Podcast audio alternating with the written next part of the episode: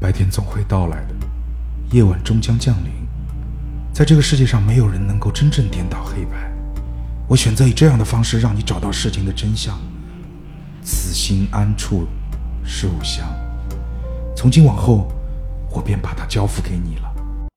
隐隐隐秘，隐隐隐隐秘，隐隐秘酒馆，隐秘，隐秘酒馆，隐隐秘。隐秘酒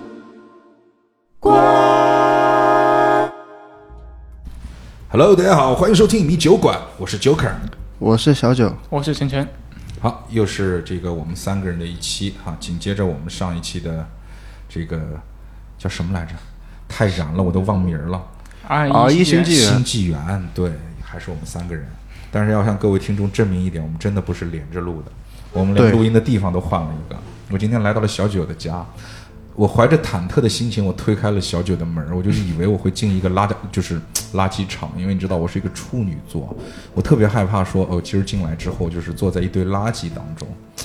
但是哎，小九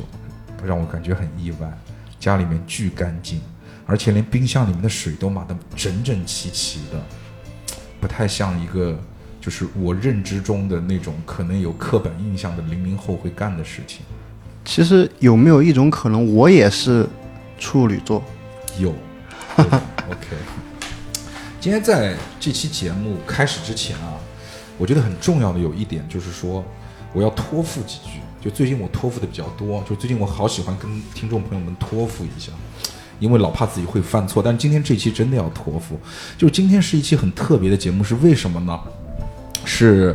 呃，之前其实，在闭麦的时候，我就跟小九在聊天儿啊，就包括之前我们这个隐秘酒馆众主播都非常吐槽的这个，呃，我们 Toby 老师的神作，对吧？这个《御剑寰宇》，包括在那个本儿呢，我都是处于一个中立偏上的，就是一个相对比较。正面的一个对对对于《遇见寰宇》的评价，只是觉得 Toby 老师在某一些方面，呃，在某一些方面不够用力，在嗯但是在另外一些方面呢又用力过猛，导致一些节奏上呢不是特别的好。所以说呢，当时其实在这个本我甚至都是一个所谓的正面偏上的这样的一个感觉，但是呢，今天这个本名字叫《献给银的杀人事件》。昨天晚上跟小九还有晨晨，就是真的是特地为了今天的录音，我们三个人去打了这个本儿。嗯，怎么讲呢？我今天首先啊，我要确认一点，就是今天我们节目所有的观点和评论都是代表主播以及嘉宾个人的意愿，不代表节目的看法，这是第一。第二一点呢，我说实话啊，这个本儿我不敢评价，它是不敢，不像以前我可能会说，哎，这本儿挺好的，你们谁谁谁可以去打一下或者怎么样的。这个本儿我不敢评价的非常重要的原因就是，这是我人生第一次一个本儿我没打明白，就是我觉得不不不应该，就是一个本儿我到后来我没打明白，你知道吗？而且呢，就是他不是一开始就让我没明白，是我到后来开始不明白了。而且他不明白的点呢，就是在我们接下去说故事或者说一些这个这个合轨的过程当中，我们可能会提到这些点。因为呢，你知道我是一个很好琢磨的人，小那那个小九和晨晨啊，我我跟你们讲，就是我昨天晚上回去，虽然说哦对，各位听众，我突然想起来另外一个事情，我说到这个点了，我要给全世界的这个剧本杀的爱好者道一个歉，我昨天干了一件非常非常不好的事情，我跳车了。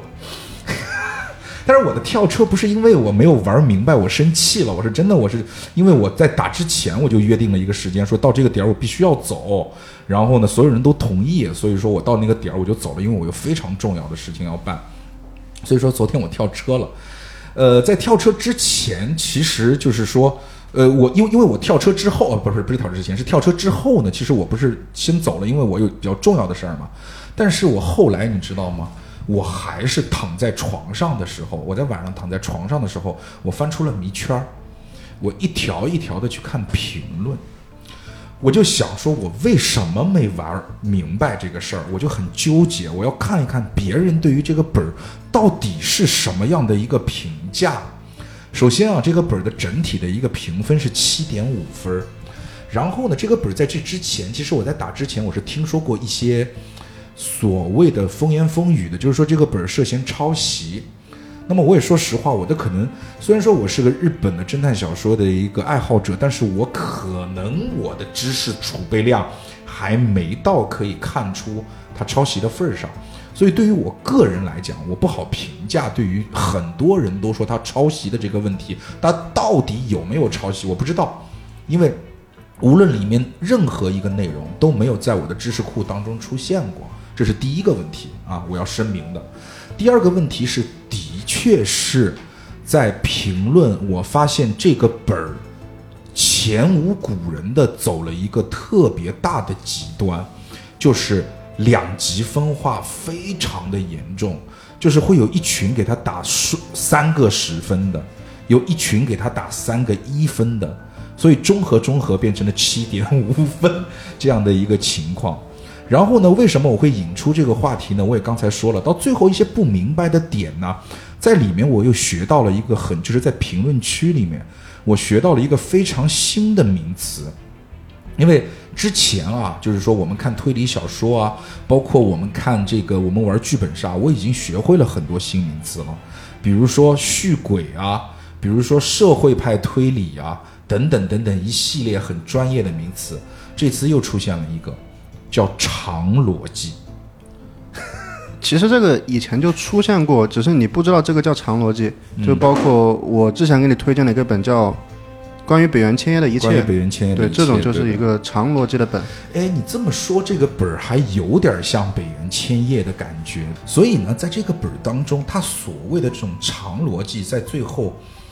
就是没明白。说实话，没有明白，我不知道他想干什 么。嗯，对，这种本两极分化的原因，其实也是和 DM 有很大的关系，嗯因为这种逻辑链好像会有三点五个小时吧，嗯就 DM 需要很明白、很明白、很明白，不然的话，我们去盘另一个逻辑链的话，DM 会卡死，如果不熟的嗯我话，明白。对 其实我在这个评论区里面，在这个本的评论区里面，我也看到了很多，就是说这个本一定要 DM 把这个本吃的非常非常非常的透，怎么怎么样的。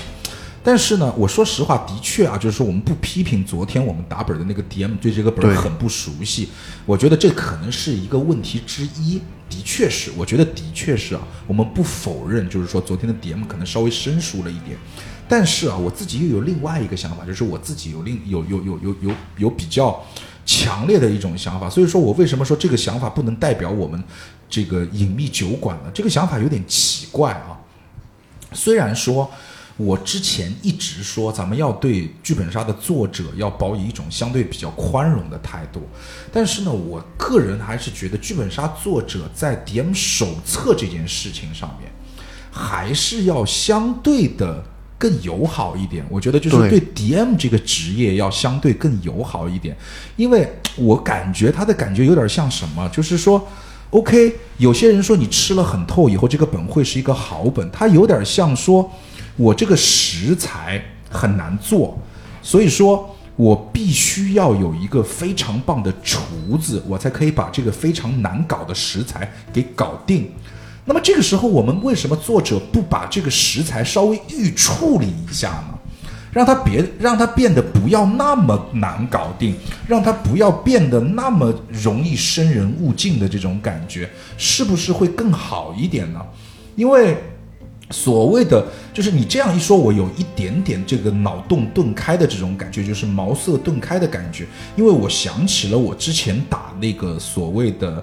呃，这个这个就北原千叶的一切的那、那一个经历啊。所以你知道为什么北原千叶到现在为止我打了那么长时间，而且小九你推荐了那么多次，对我们节目里面一直没做过嘛？就是因为我觉得这个故事很难讲。这个作者，我来看一下这个作者是谁啊？作者是大大海，大大海然后来自于嫌疑猫发行，监制是油条。这个大大海，这个这个大老师啊， 啊，大老师，大老师有种什么感觉？就是说，我们整篇故事我玩下来之后啊，他有种感觉，北原千叶是一个纯社会派推理，在我看对来，他所有的事情是在社会当中会发生的事情。然后呢，所以在我看来，北原千叶有一点就是太过于清流了。因为他从一开始就是一段清新的故事，它里面明确的告诉你，我这里头不可能出现任何很猎奇的，或者说社会当中不可能出现的一些东西。但是呢，这个大老师呢，在写这个献给银的杀人事件的时候呢，他其实我有种什么感觉啊？他非常想克制自己把故事写得很猎奇，但是又感觉呢，我如果把故事写得不够猎奇呢，观众或者或者这个不玩买家单又不买账，所以他很犹豫要不要把故事写得很猎奇。所以说呢，他这种犹豫就会在本中体现出一种奇怪的不和谐感。你说他猎奇吧，他真的有点猎奇，啊很多细节对非常的对猎奇。但是你说他不猎奇吧，除了某一些细节之外，他其实又是平淡如水。当然，咱们的平淡如水不不是不是说它的剧情很平，就就是它的那种节奏很平。所以说，就让我们有一些玩家在玩的时候，就觉觉得有一点点，我我无所我无所适从，而且整个的故事的氛围和基调，我不知道该往哪个方向去想。还有一点是什么呢？就是，呃，里面的人物的一些逻辑，我们经常去讲啊，我们经常去讲说，呃，故事当中，就是很多人会吐槽一个本有问题，就是说里面的人物逻辑有问题，说你为什么会做这样的事儿，等等等等的。但是，比如说我举个例子，我今天打的是一个豪门本，豪门本我丝毫不会去考虑这个人为什么要这么去干，豪门惊奇系列还是就是豪门本嘛，啊，就是豪门本，我该怎么跟你解释豪门本？没有就是叶落蛙，比如说这个这个这个呃，聂岛疑云吴奇这夫聂岛疑、哦那个疑云，那没问题。我我我理解的是，因为豪门其实也算一种类型，就比如说你之前说过的少爷、老爷这种也算豪门。对呀、对，然后豪门惊奇系列是一个系列，我就问一下是哪种？哦，也不重要。其实豪门类型也可以，你会发现这种豪门类型的本，我们不用去考虑为什么这个呃少奶奶总很容易跟什么家庭教师混在一起，对吧？夫人总总喜欢跟什么这个管家混在一起，就是你不用去想人物逻辑，为什么他会喜欢他，为什么怎么样的？因为那种本你玩的就是一种，就是你你今天进这个门儿，你拿到这个本的氛围，你就知道今天这个故事反正就是大概要往这个方向去偏。但是献给银的杀人事件呢，他把整整个的故事基调从一开始给你的铺垫就开始给你走这种社会派推理的这种基调。社会派推理，你的人物的行为逻辑又是一个非常重要的一种点，而且其实，在最后我我没有玩明白的点里面，他不断的在 Q 你动机动机动机动机，对不对？嗯他不断的在 Q 我动机，但是我又觉得，至少我自己所扮演的这个人物，当我带入进去的时候，我会觉得我经历的一切都很荒谬，你知道吗？ 所以就让我就有有一种，就是又产生了一种无所适从的感觉。可能你昨天走的太早了，就在你走之后，我们还打了一个半小时， OK，因为我们是两点半结束的。就其实我是两点钟走的，啊，两点钟走的，我们是几点结束的？三点半你们又是，两点四十几，对，两点四十那几。其实也其实这蛮快的四十几分钟，你错过了很多很多。我知道他将来他接下去，所以说今天我也很期待对做这期节目，就是我期待在我们说到我没有打到的那个部分的时候，小九你可以给给给给我一个惊喜，对因为对现 OK 在包括你看我已经讲了大概十多分钟了，其实我在用很委婉的方式在吐槽这个本，对我我我一直在很克制自己用比较激烈的语言去吐槽它，因为其实我说实话它不烂，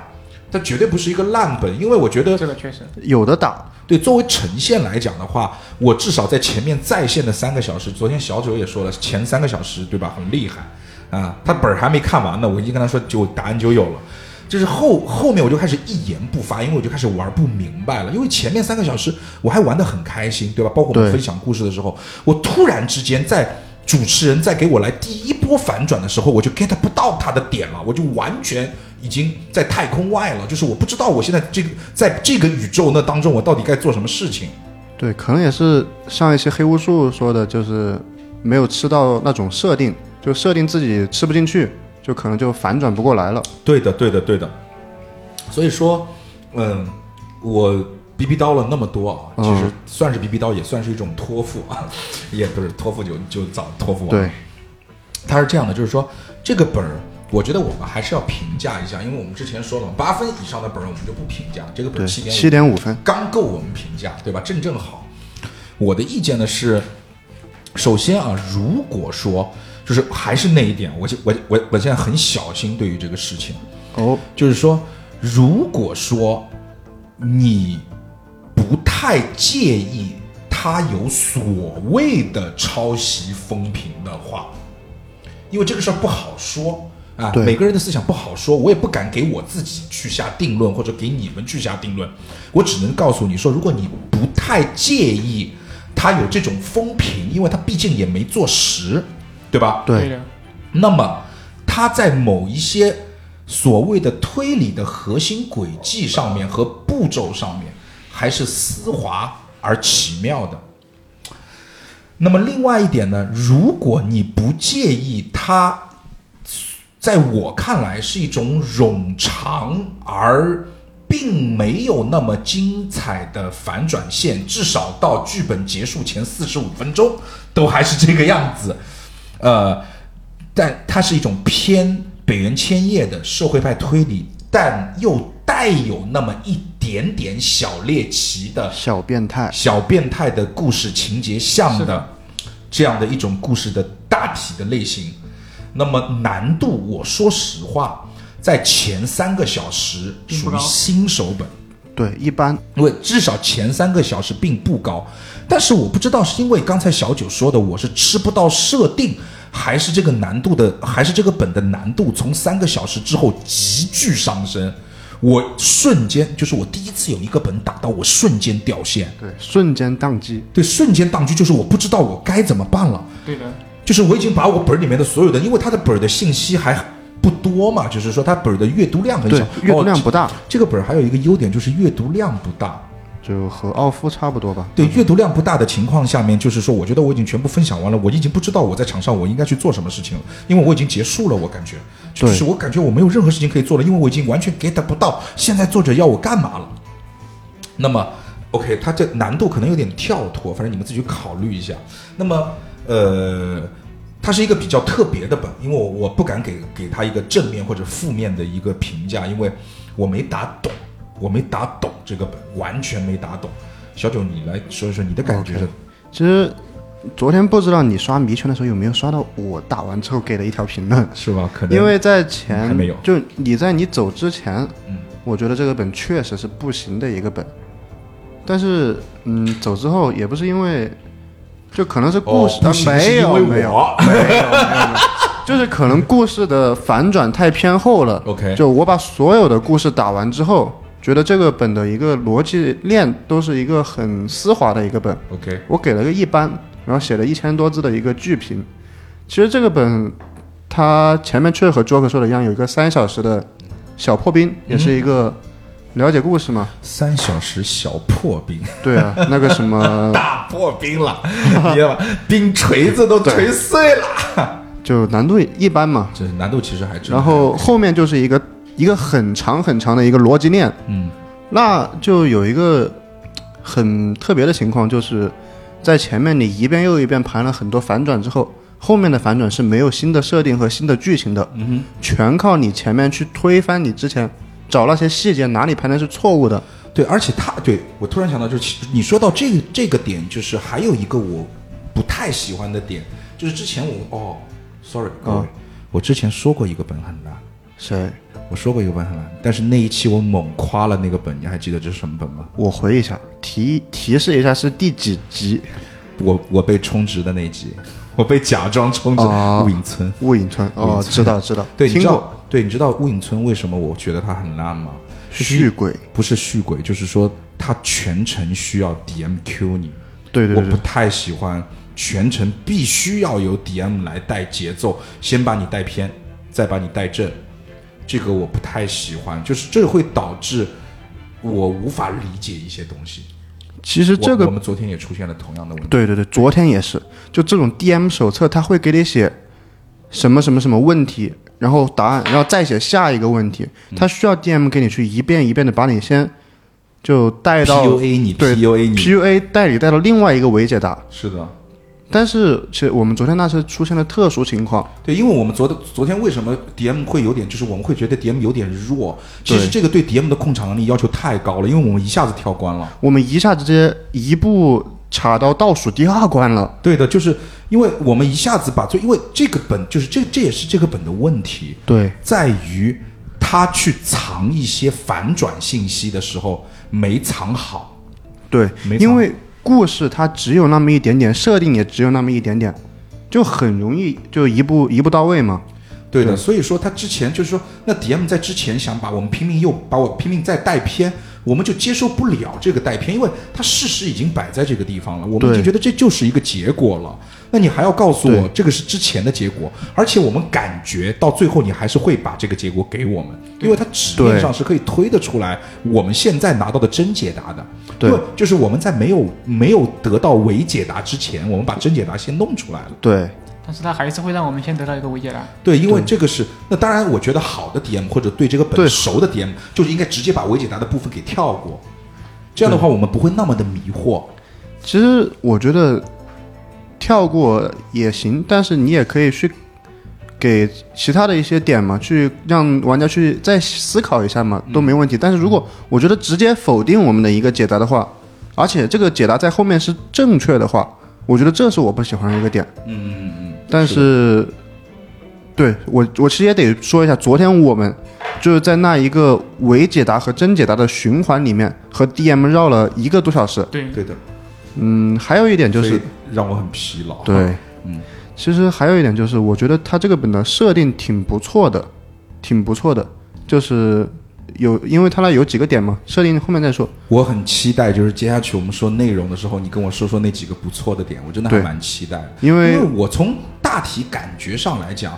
这个本如果把这些一团乱麻的，就是因为当时我们是乱了，就嗯是包括我本人乱了，或或者说是别人没乱，我本人乱了。而且还有一点就是，昨天猫叔的语速实在太快了，对，我就就就我不但要第一，我要去理解 DM 非常不标准的普通话，就 DM 的普通话我听不懂，这个是第一。第二一点是猫叔的普通话，不是猫猫叔的话，他的语速是正常人的三倍，对，就是快嘴，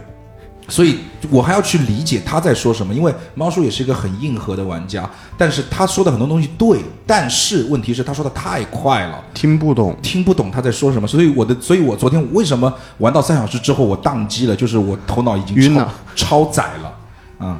对，因为就是有三个点，其实私下我跟你没来之前，我跟晨晨也说过，我俩都保持一样的观点 OK 都觉得不错的，到时候后面再说。好的，这是我对这个本的观点，就是、如果就比较喜欢故事一点的，喜欢那种逻辑一点的，喜欢那种字少一点的，喜欢设定少一点的， OK，但是又想追求大体量的，你可以去找一家 DM 生活在银城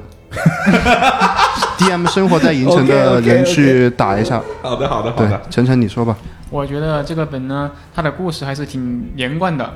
就是理论上来说，因为前因为前三个小时我打的时候也是，嗯，应该说勉强在线吧， 就能跟得上他们思维的速度。还挺好，你还挺好，对但是就中间有一个小时，跟 DM 以及猫叔这两个人陷入了杠一个杠点，就真解答和伪解答之间，对对他对对对就要给我们带入伪解答。就一直在那杠杠了差不多一个多小时之后，我就下线了， 就再也没有连上来过。但是后面呢，他们再重新就是在我不在了之后， 一切都变得顺利起来就了推进剧情的时候嘛，我啊能感觉到剧情其实还是挺能让人接受的， ，OK，真的。但是我已经连不上来了，就没有搞懂。好的，嗯，那这样吧，反正呢，我觉得，呃，评价也差不多了，嗯评价也差不多了啊。今天之前这个铺垫应该也算蛮长的，很很久没有没有铺垫二十分钟， 对，很真诚、很真诚的一个评价。很真诚真诚的评价。因为这个本真的很特殊，所以我就我就我今天是，你看我今天的语速和语气跟平时我个人都觉得不太一样，因为我很谨小慎微。对，我很怕我说错什么东西，因为当一个本你是没有打明白的时候，我是不知道我该如何去给他一个评价，或者说我对他的看法，我很怕我的看法就偏激了或者怎么样。，对，好的，所以说 OK 啊，这个我们从现在开始啊，就我希望啊，这个小九可以给我带来一个，就是让我啊，在昨天打完一个没有明白的本之后，今天让我明白起来。好，OK，那么我们现在就开始我们今天正式的部分啊，献给赢的杀人事件。呃，三四男两女，四男二女，对四，男两女，而且这个本在一开始有一个非常有意思的设定，是我从来没有遇见过的。我来说一说，就是她是一个女性的侦探位，你遇见过这样的设定吗？你说的是 DM 吗？不是 DM，就是他这个本里面他描写了一个女性侦探的故事，对不对？关小荣和场上的那个女的叫什么名字？来看一下，关小荣和韩软就是关小荣啊，关小荣荣对是一个女性侦探呐、对，对吧？对，就是他描写的，其实他的主线核心是围绕着一个女性的侦探的故事，这个就很有意思。就是在之前，我记得所有的跟侦探侦探有关系的侦探肯定是个男的，这是一个很有趣的设定啊。就是说，小九和晨晨，你们在印象当中有没有哪个本？应该没有吧？应该没有。我必须说一个人名了，说，灰原哀，那你怎么不说马普尔小 姐？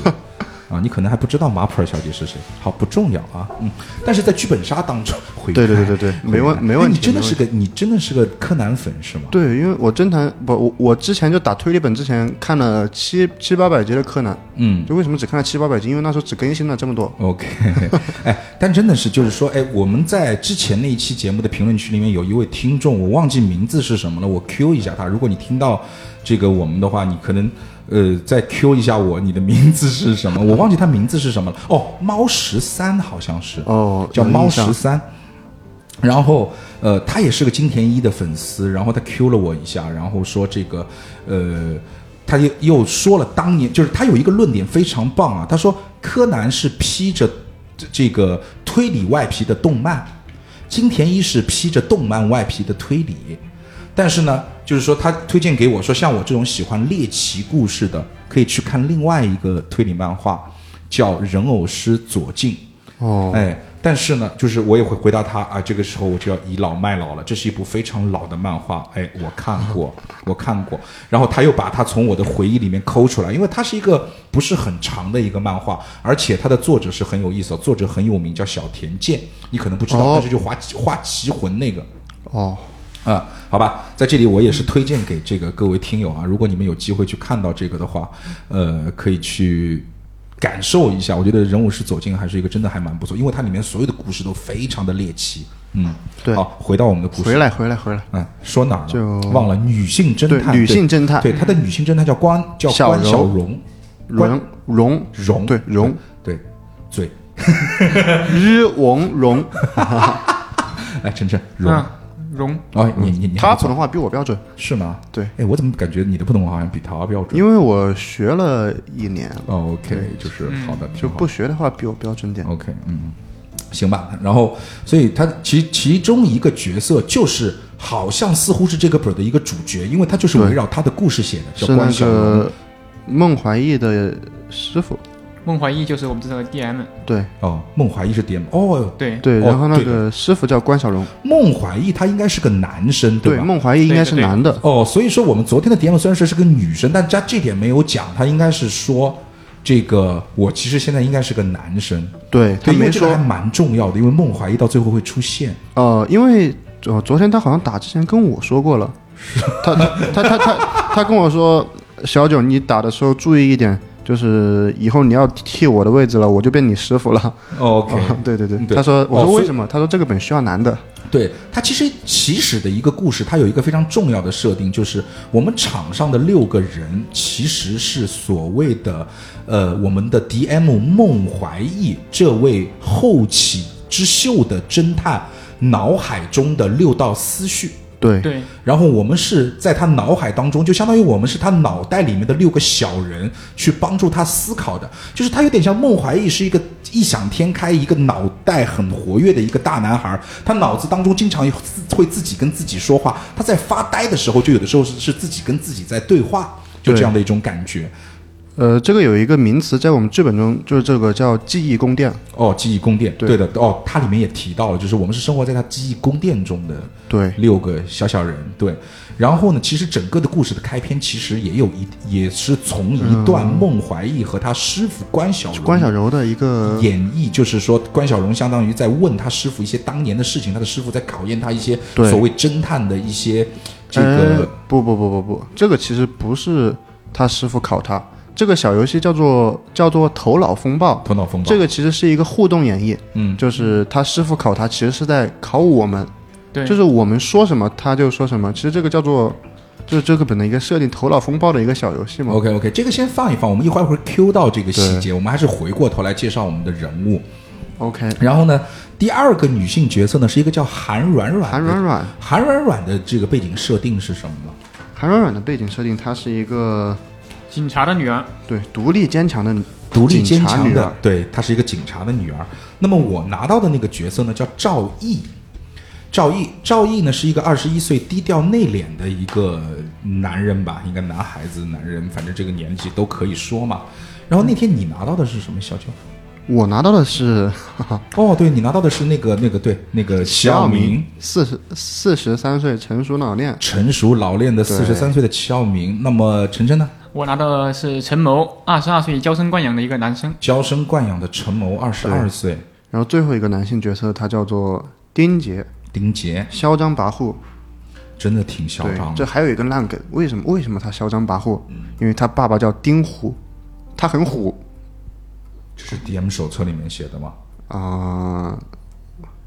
不是，是你自己想的，那的确 烂。OK，那我不怪作者了，这个是好不这怪种烂作者梗不，这种烂梗只有你想得出来。好，OK，挺好的。挺好的。然后呢，一开始就像小九刚才 Q 到的一个事情一样，就是说一开始还蛮有意思的，因为我觉得这个本在开始的节奏让我很，呃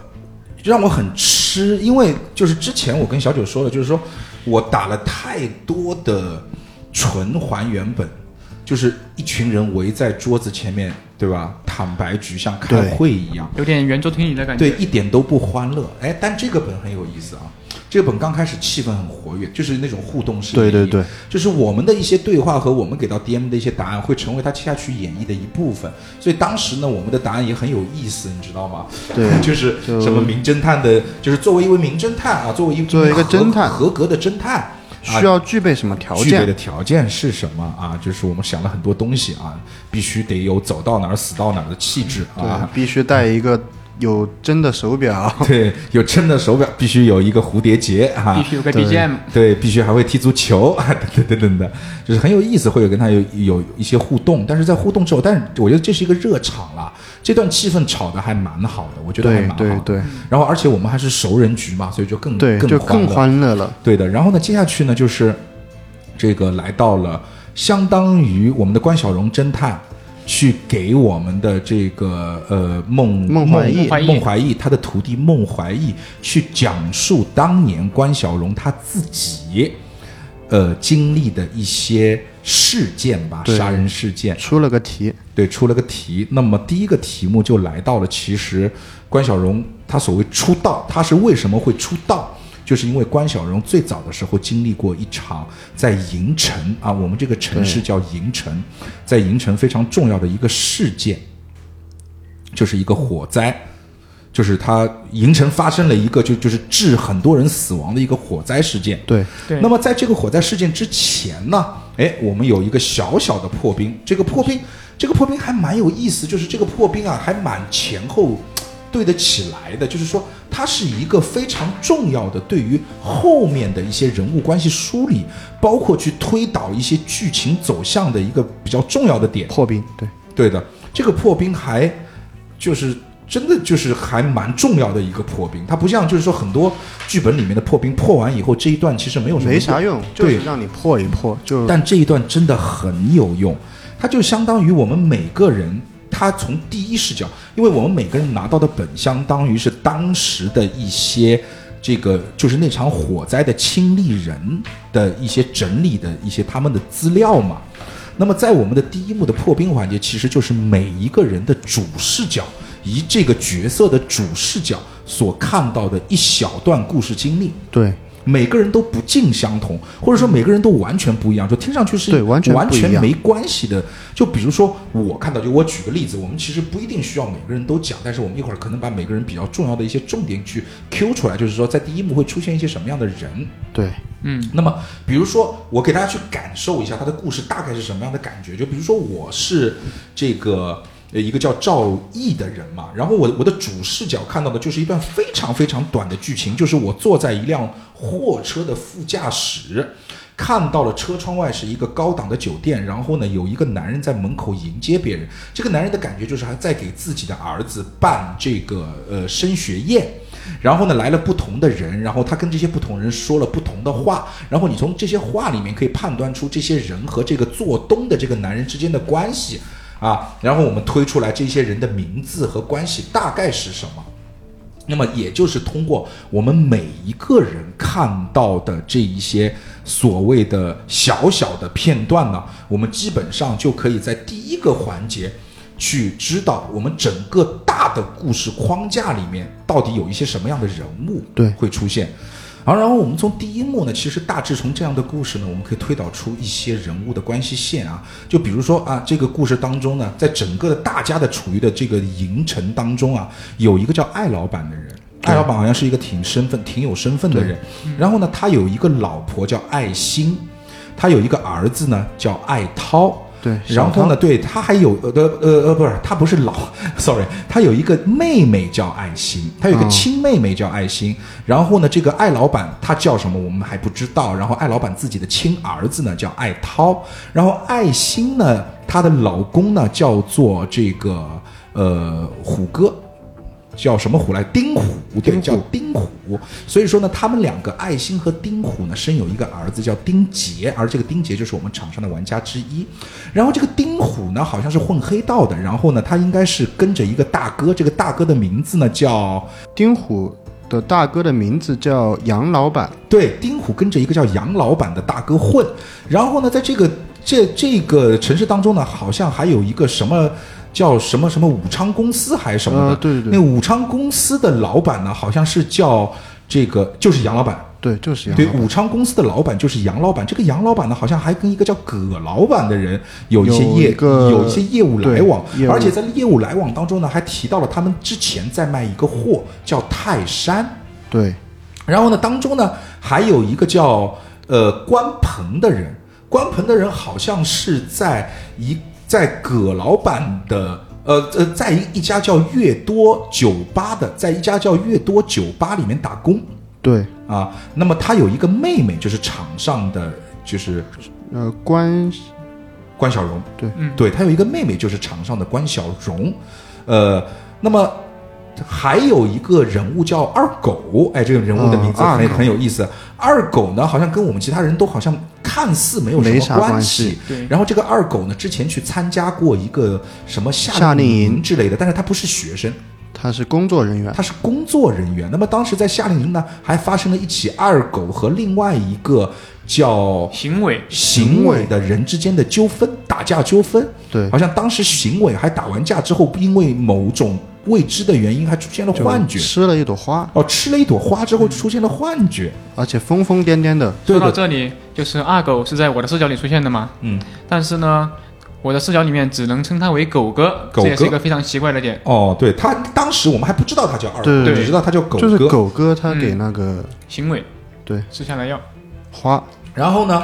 这个就是第一幕，我们基本上从每个人的视角里面大致可以判断出的啊，在这个营城当中生活的这些形形色色的人，大概他们之间的关系是一种什么样的一种关系。进入第二幕之后就有意思了，那第二幕是一个，嗯。就是，他就进入了一一一一个叫设定推理了，对对对对但能对够叫设定推理吗？应该能对吧？因为第首先他给了你几个非常重要的设定，就是说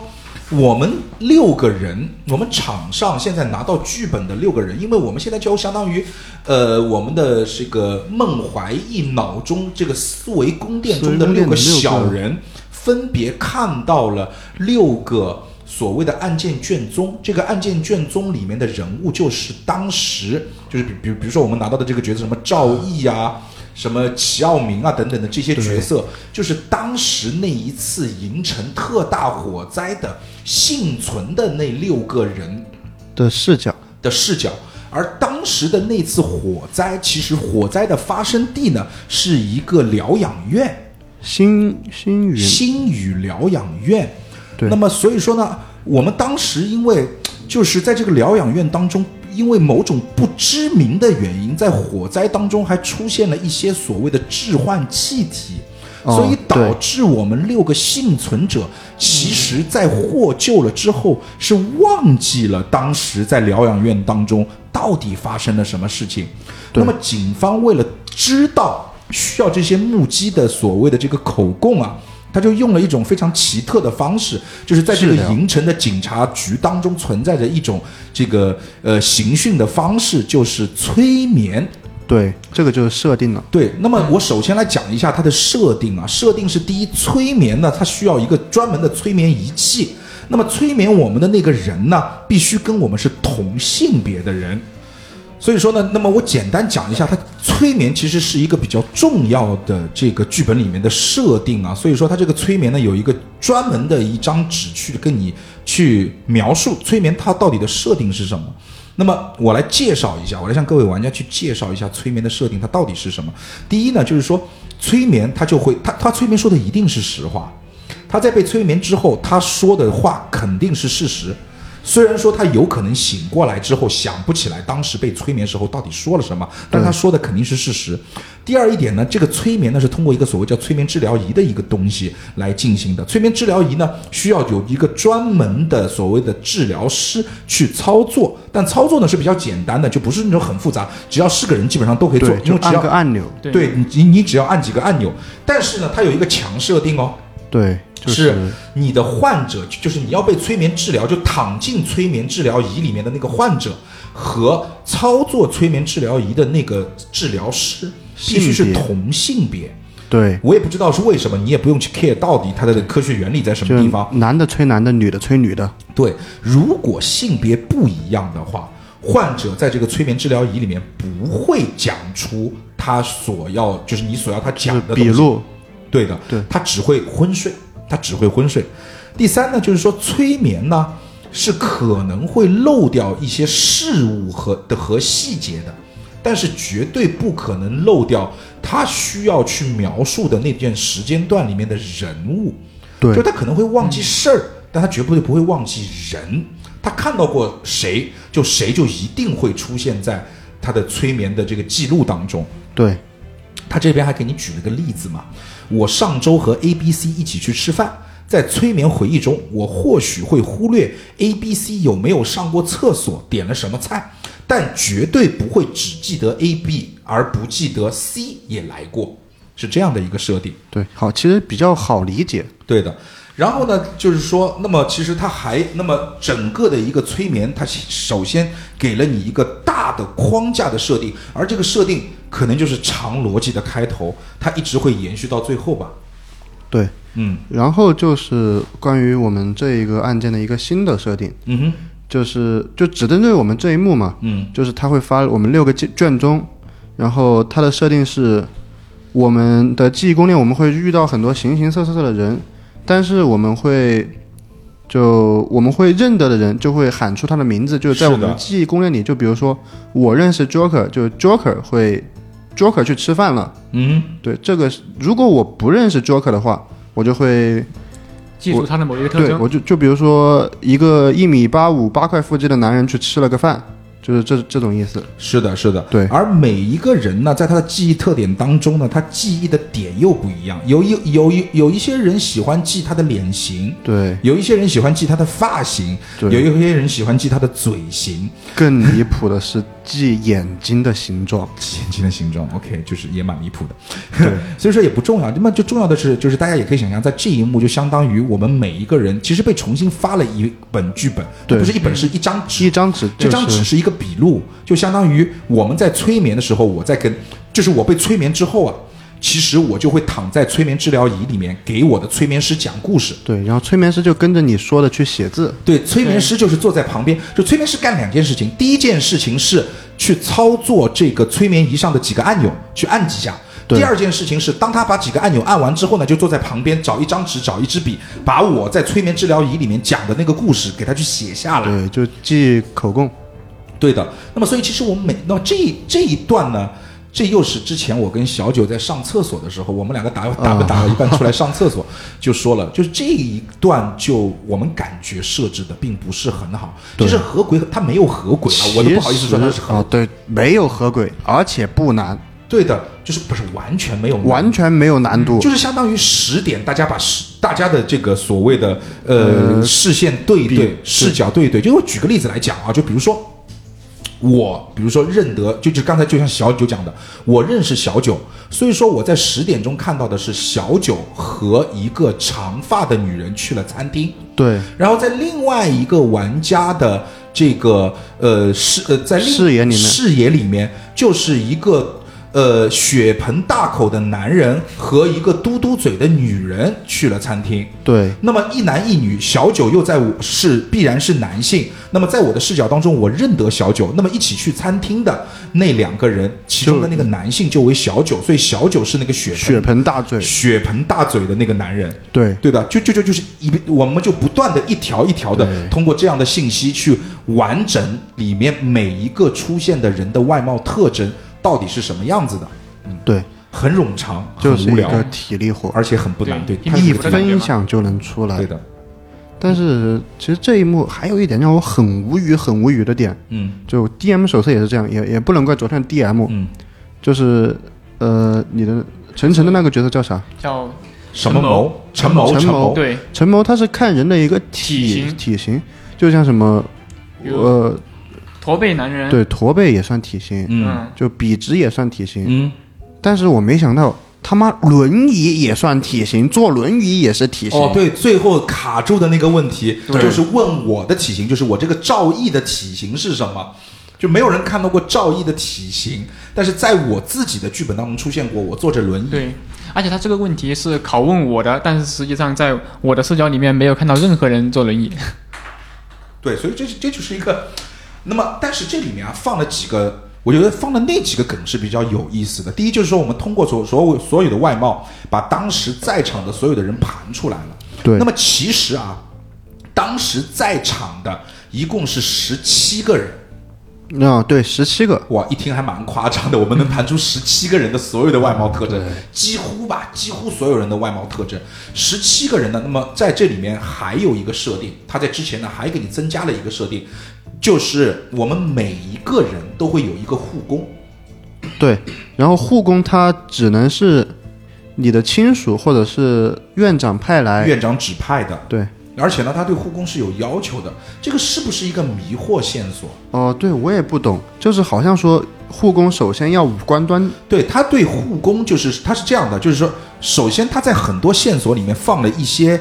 呃，其实到最后也没有用上，但是看起来很像会用得上的一些对，线索我。说一下吧比，如说，在这个之前的治治疗仪里面，啊他就对强调过，就是说，所谓的跟患者同性别是变性也不可以的。对，就是什么变性啊、整容啊都不可以，都不可以所以让我们会感觉到最后会不会出现什么变性人啊、干嘛啊，就这种信对息。啊，其实一点用没有，对，然后呢，在这个护工信息里面呢，它有它有一个明确的要求，就是这家医院对于护工是要求什么行为端庄，对什么不可以有纹身，对，然后无整容、无大型手术室，而且还有一个特别的岁数，就是四十五岁以下。四十五岁以下，对我的们，包括四十五岁都盘呢。对，当时我们就是就是连每个人的年龄都盘了，后来发现其实这个不用盘，对呀、这条信息是一条无用信息，对是一条故意给你找麻烦的信息。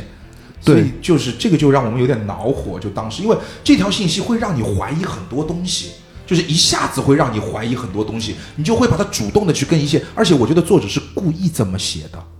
他会就就是故意的迷惑线索，就是那种但这个太迷惑了，因为他故意把，比如说我的护工的年龄是一个未知年龄，然后呢，某人的护工又是一个行为很不端庄的一个 rapper，对，对吧？就是这样的一个概念。就从我这个天眼的角度来看，嗯这一页没有有用的信息。哦，就这一页所谓心理疗养院的介绍和入院通知，而入院须知是完全没有用的。没有用， OK，所以我们以为它是个设定，但其实它对只是一个让我们觉得，就就就就是去怀疑我对们对周围对对一切的一个迷惑线索。嗯，对，就是增加一点难度。 OK，那这个设定还挺扯对对淡对，就还有一个就是刚刚 Joker 说什么一个护工是 rapper，我们从一开始就开始怀疑他，他叫景阳景阳，是陈谋的 rap，是是是是陈谋的护陈谋的陈谋的护工，他一直在那哟哟哟，然后里面而且哎有而且说话还押韵。对里面有一个就是就是护工必须礼貌用语，就哟哟， 他而还且而且调戏他了还一个，调戏姑娘，对，对，对，所以就我们一直在盘，首先他是不是护工？对我们一直在怀疑这一点，就是他护工对的身份会不会有问题？到最后对会发现他没有问题，他肯定然后没是有没问题啊，就是院长派来的，就是 rapper 就是哟哟没问题啊。到三个小时之后，我们主要刚的也就是这个人的点，对，而且我们在最开始还盘了一个点，rapper 没有纹身，嗯因为护工不能有纹身。对的，因为这个人太他妈像一个 rapper 了，你知道吗？说话押韵，对然后满嘴是梗，而且他妈每说一句话都要又又又又所以说这就让我们特别特别的迷惑。哟 哟，啊，所以这也是我觉得这个本当中，其实这个点是肯定值得吐槽的，我们就可以非常的明确的，就就是是一个吐槽点，就是他给了你一些无用的迷惑线索，而且这些迷惑线索让你感觉这个本里面会有一些大东西，但这些东西而且其实根本就没有，而且我觉得这个梗这个点很烂，很烂，而且很烂不是，你知道，我现在在揣测，就是啊我们有点这个小学时候分析语文的课文的这种感觉，就是作者写的时候他是什么样的心情，为什么要写嗯对啊我觉得作者是写到这里的时候，因为作者肯定是我感觉作者应该是顺序的往下写的，对写到这里的时候，他其实是故意，就因为你会发现这些梗是他故意埋的，包括我的护工的年龄，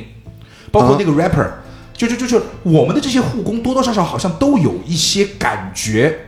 可以在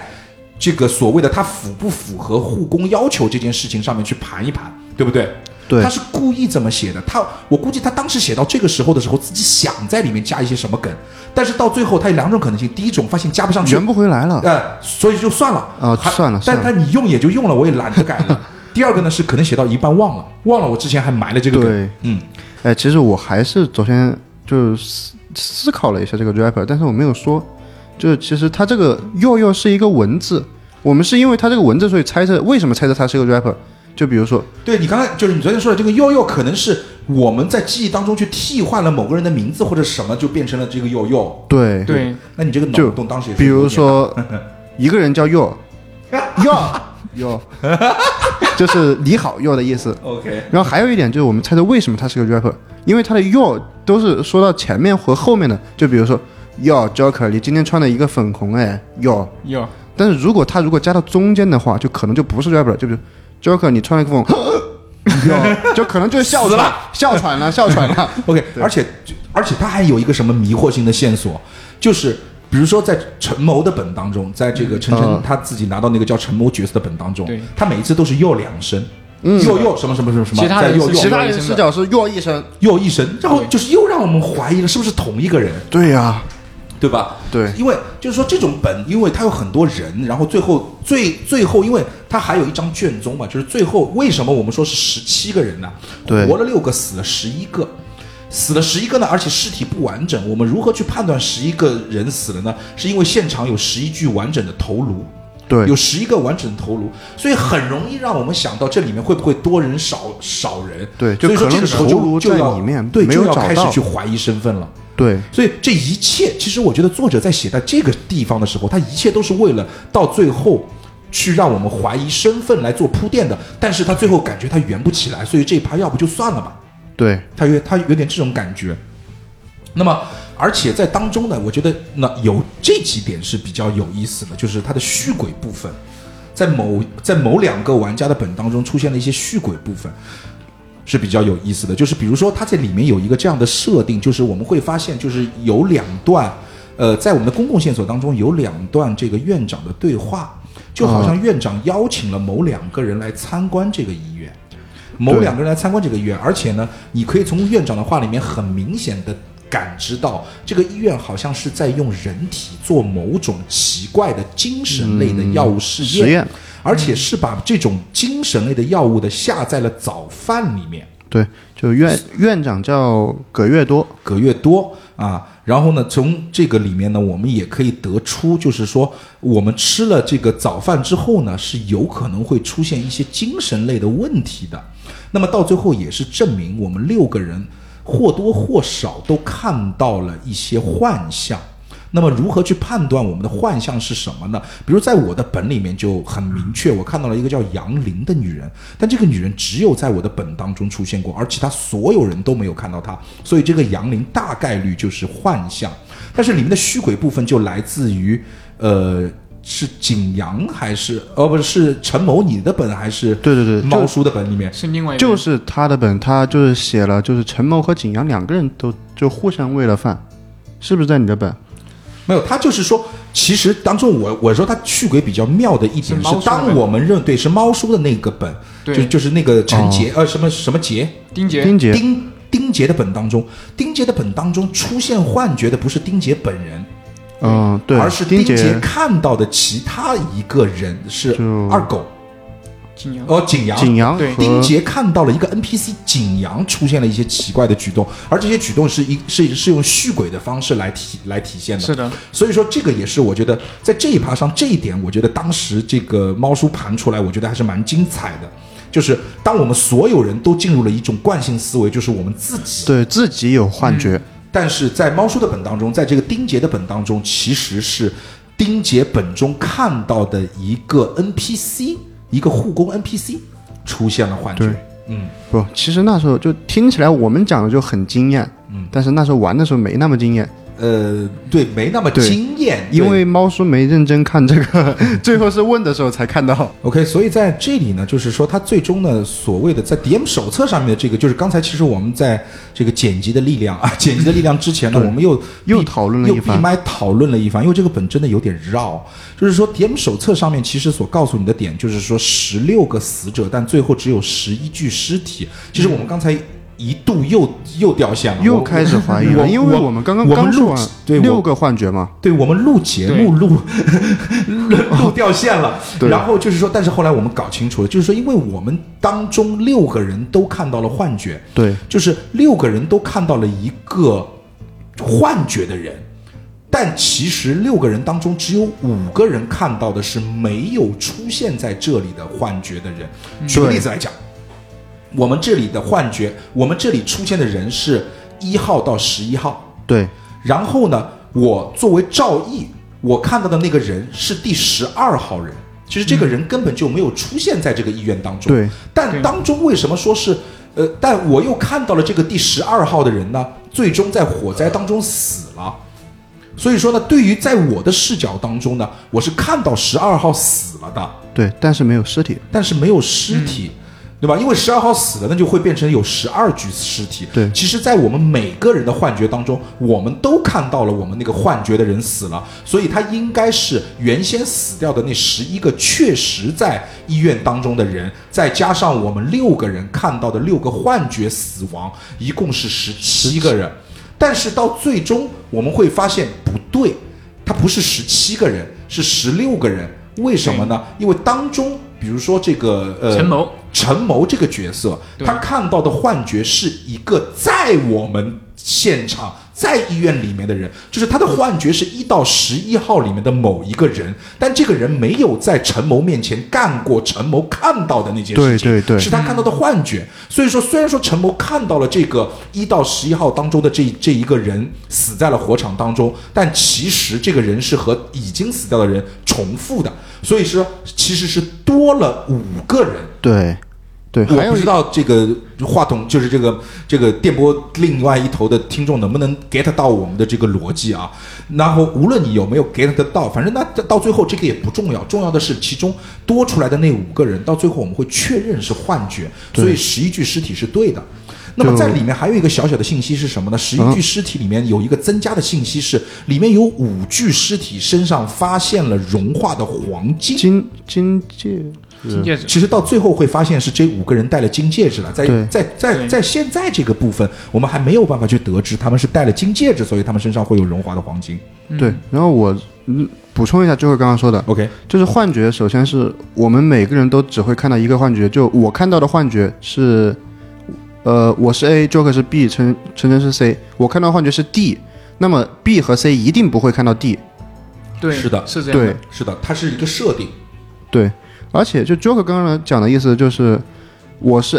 A，Joker 是 B，晨晨是 C，C、嗯 C 就现实线线下他看到了 B，但是他没有看到 A，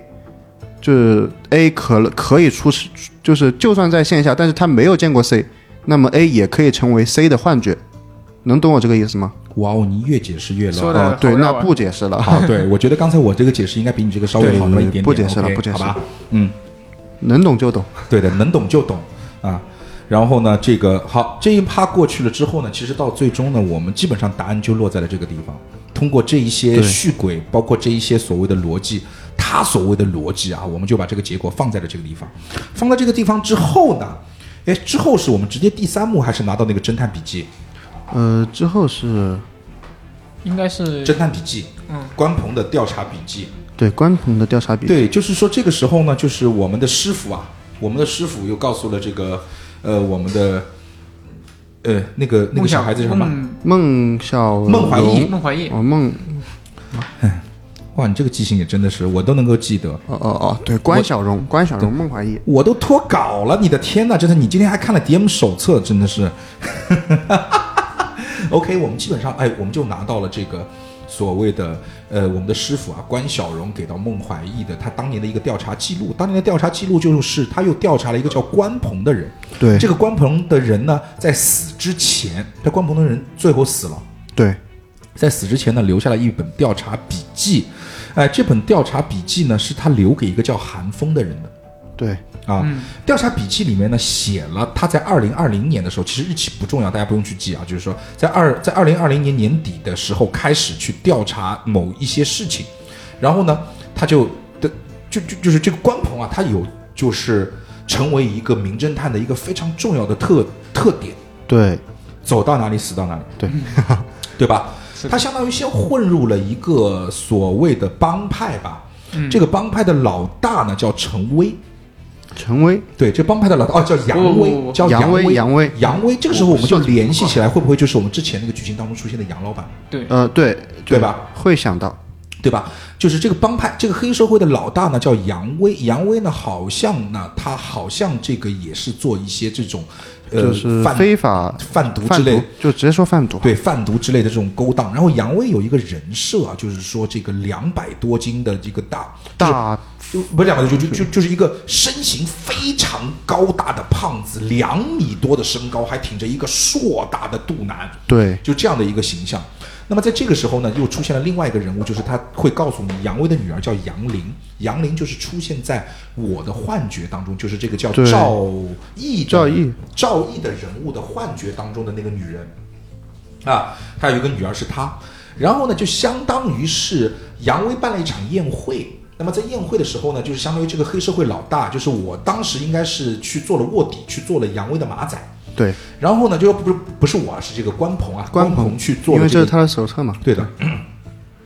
呃，关鹏去做了杨威的马仔，然后就是他做他马仔，就是为了去调查这些事情嘛。调查这些事情之后呢，就是发现今天晚上呢，这个有一个叫陈老板的人会跟杨威去接头去做交易，而交易的东西呢，就是一个叫泰山的违禁置换药品。那么跟我们之前的剧情当中那对，个就什么第一幕第一幕对剧情又又能够对起来了。嗯对和第二幕也能对，对的。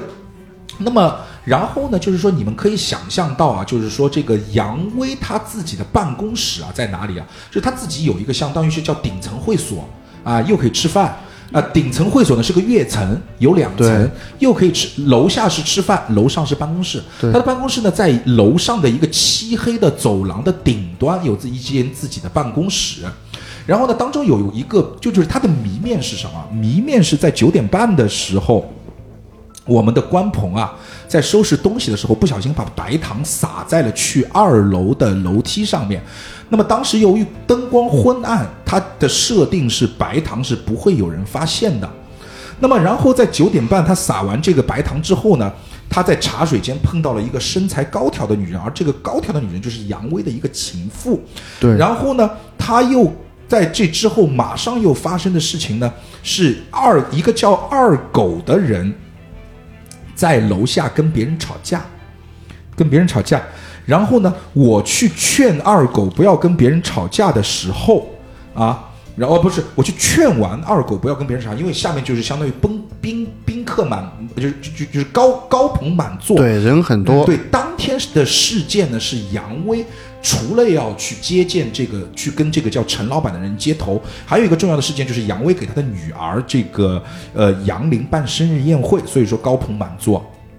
然后呢，这那么就是说，我在处理完这个事件之后啊，我发现这个房子里面的水压变得很小，意味着就是某个地方好像一直在用用水然后这个时候，当我处理完这些事情时候呢，我要去二楼去探听他们两个交易的时候呢，已经是晚上十一点多了。我再上去的时候，发现我当时撒在楼梯上面的那些白糖出现了三道痕迹。三道痕迹意味着什么？三道痕迹意味着要么就是三个人进去过，对，要么就是因为陈老板，呃，因为我们的杨威从来没有下来过，一直在他的办公室，要么就是三个人进去没出来，对要么是一个人进去出来，就是进去又出来，两道痕迹，还有另外一个人又进去进没去没出来，只有这两种可能性，对不对？没有第三种可能性了。对，是吧没问题。对，对的。然后呢，当时我我我就看到了第一个场景，第二个场景呢，我贴在门口听了很长时间，发现里面没有动静，于是我就打开了门，发现了，就发现了这个时候在里面是，你就想象一下，是一个正是一个四四方方的一个办公室，一个很普通的办公室，对正对着门的是一个办公桌，后面是一个椅子，然后呢，椅子的下面呢有一道血痕。好像就是某人把这个胖子老板拖到了里面那一间的呃卫生间卫生间里。那么我就顺着血痕往里面去看的时候，我会发现卫生间里面全部是水，这个这这全部是水，全部是血。对，我看到的是全部是血，整个血已经就是一根超乎常人量的血，已经几乎要从卫生间里面漫出来了。而我们的这个杨威老板，他是我看一下啊，他里面是怎么样的一个形形容啊？杨，那么我们的杨威老板是平躺在马桶的边上，脖子上被割开了一道深深的刀伤，尸体旁扔着一把刀。那么当时为什么我还觉得没有什么奇怪呢？是因为杨威的身体要远远大于大于一个普通人的身材。所以说，我认为他这个拥有超出常量的血液啊，相对来讲好像没啥也是毛正病常的。当时杨威的整个尸体就像浸泡在了血海里，血液几乎就要漫出了卫生间的门，发出了阵阵的恶臭。对，然后这个时候我就害怕了。那个时候呢，杨威的手下丁虎，他的女儿杨玲和之前那个情妇也从楼上楼下上来了。嗯，他们三个人是同时上来的，而我当时其实没有在这个办公室和卫生间里面发现有其他的人。那么这个时候我就被杨虎赶下去了，说你现在去处理其他的事情，你下楼吧。那么到最后啊，楼上只待了杨虎一个人，啊，不是杨虎，这个这个这个这个嗯那个丁虎一丁个虎丁丁虎虎一个人，他把所有人都支开了。那么这就是我们的第一个案件。对，就我必须说一下，嗯，我那时候刚看完这个本，因为阅读量还是有点大的，好像有六七页。我刚看完，Joker 在我旁边说了一句“不用盘了”，我以为是这个案件有多么多么的烂，他不想盘了。结果他说了一句：“我盘完了。因为蛮简单的，就是说，因为，呃，我打本就是这种推理我很快，因为你知道，就是我什么慢，就是我一些还原部分，因为需要综合每个人的信息去做阅读理解，哦而且每个人对于阅读理解的理解是不一样的。 这个我不会速度很快，但是对于这种有标准答案的这种事”情，推理我非常的快，因为你知道。剧本杀有的时候打多了之后啊，你就会发现就有跟你一他妈的个高考做题是一样的。惯性思维，对，只要你的对嗯题库你做的足够大，有一些东西几个已知条件，就是当我刚才把我的谜面，我我我甚至我相信啊，现在我把我刚才那个谜面在我的节目里面念出来之后，我们有很多老玩家在听我们的节目的时候，应该已经把谜底也就出来了。对那么我们现在揭晓谜底，我相信就是就是说，很多老玩家肯定也在期待说，啊，你这个谜底啊，到底是和我什么说的对不对？对，跟我说的对不对？其实谜底其实蛮简单的，因为首先一点，就就是当你在剧本杀当中看到一个人的身形很大，就一定会出问题，或者是对，就一定会出问题。就就是他为什么？就是你知道，就有一些信息它必然是要有用的，这也是为什么对我们会很恨之前的那个环节，就是他留给了你一些看似很有用的信息，但到最后完全没有用。像我们这种玩家会很恨，因为我们会做很多无用功。对会但记是下，对，但在这一趴，他又回归到了最本格的，或者说最原始的那种，呃，剧本杀推理这种密室密室推理。对我上去明明，因为我刚才说只有两种情况，但是第一种情况不存在，就是三个人进去没有出来过，对躲不了那么必然就出现过有一个人进去了没有出来，就说明凶手进去了以后没有出来，而且在原先的谜面设定上面又把你所有的路都堵死了，因为我们这个是三十层楼，窗户呢也是紧闭，门也是关着，我没有看到有人出来过，而且你出来的话必定会经过那把这个堂，所以说必然我去看的时候，我们的凶手还在屋子里面。对，那么还在屋子里面，他会躲在什么地方？那就太简单了。我们有一个两米的胖子，有一个两米的胖子。那么当时我们的第一反应是他躲在，是小九你说的还是谁说的？是他躲在尸体的背后。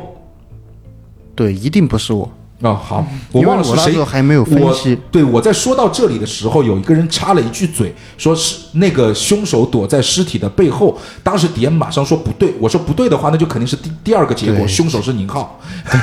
对吧？对，就是凶手躲在这个呃尸体的肚子里。对，对吧？那么当时的结果也是，他的确是躲在凶手的躲呃尸体的肚子里面。那么为什么？因为当时那么他还有一个非常重要的已知条件是什么？当中肯定，因为我他不会无缘无故的跟你提到说我发现水压很低，就说明凶手把。因为他在这个卫生间里面有一个标识，是卫生间里面有一个淋浴头，对，因为在图上，它因为它会有一个密室的图给你标出来了，上面有一个淋浴头。那么我又提到了它的血量过多，所以说它不是，它不只是它的血。凶手必然开过淋浴，那么就我们要自己去问自己一点，就就从逻辑上我们要自己去问自己一点，他为什么要开？他为什么要开？那么他为什么要开？我没有结合最终的结果是地上的血已经要漫出来了，所以我们充分的可以怀疑呃地上的血当中不只是血，它还混了淋浴出来的水，而导致地上的血量是超乎异常的多。那么最终他为什么要让地上的血量超乎异常的多呢？我会发现从行为上，地上的血量超乎异常的多，给我带给我带来的结果是我当时没有走进去检查尸体。因为我没有办法走进去检查尸体，因为地上的水太多了，已经要漫出来了，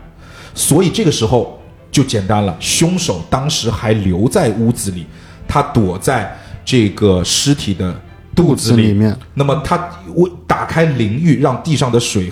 混杂着血变得很多很多，导致第一个发现现场的人不可能进去检查尸体。对那么他就会在那个地方等待大家过来。他知道等在大家过来的时候，那个叫丁虎的男人必然会把大家支开，那个时候他就可以走了。哎，我还有个问题想问你 OK 也就是你今天说的也是昨天也没推出来的，也就推掉的。嗯，就如果凶手他想要藏在陈老板的，哦，不是哪个老板，呃，杨杨威，杨杨老板，杨威，杨老板，对，想想藏在他的肚子里面，嗯那么他的内脏去哪了？嗯，内脏去哪了？不重要。不，他这上面说他一定会把内脏给掏出来，因为内脏会占空间，嗯这样他就可以完全躺进去。啊，他用内，他把内脏用刀切成肉末，肉末，嗯嗯，然后呢？然后冲，冲掉，对，冲下去了，跟着那个排水管冲下去了。哦我觉得这一点还是 OK 的还 OK。所以对这个时候突然之间，你有没有发现他猎奇了？啊，对他啊，猎奇了。对啊，比那个零号变态啊， 对对对对对对对，OK，好吧。所以说，哎，这个是第一个案件，第二个案件啊，就是我们的关鹏已经开始，他这个呃心中的或者他这个血液当中的那种走到哪里死到哪里的这种气质就开始出那出现了。对，在我们关鹏继续就是在杨威事件之后啊，在我们关鹏继续在调查这件事情，因为当时关鹏就相当于他一边在躲，躲什么呢？躲丁虎的追杀，因为当时第一个发现尸体的是他，他觉得丁虎，而且到最后杨威感觉好像这件事情也应该是丁虎策划的，所以他觉得丁虎不会放过他，对所以他一边在躲丁虎，一边在一边在调查调查对，那么他后来就调查到了所谓的一个药材厂，他感觉这个药材厂应该是在做着生产违禁置换药品泰山的一个勾当，而这个药材厂的老板呢是一个叫叶勇的人，所以说呢，他就一直怎么讲呢？就是说，他就有一天晚上，他过来监视这个这个药药呃药材厂，他他站在那个地方，能够明显的从一个窗户里面看到药材厂里面的情形。但是他看到的是什么呢？看到的是药材厂的老板叶他勇他看到的是药材厂老板叶勇，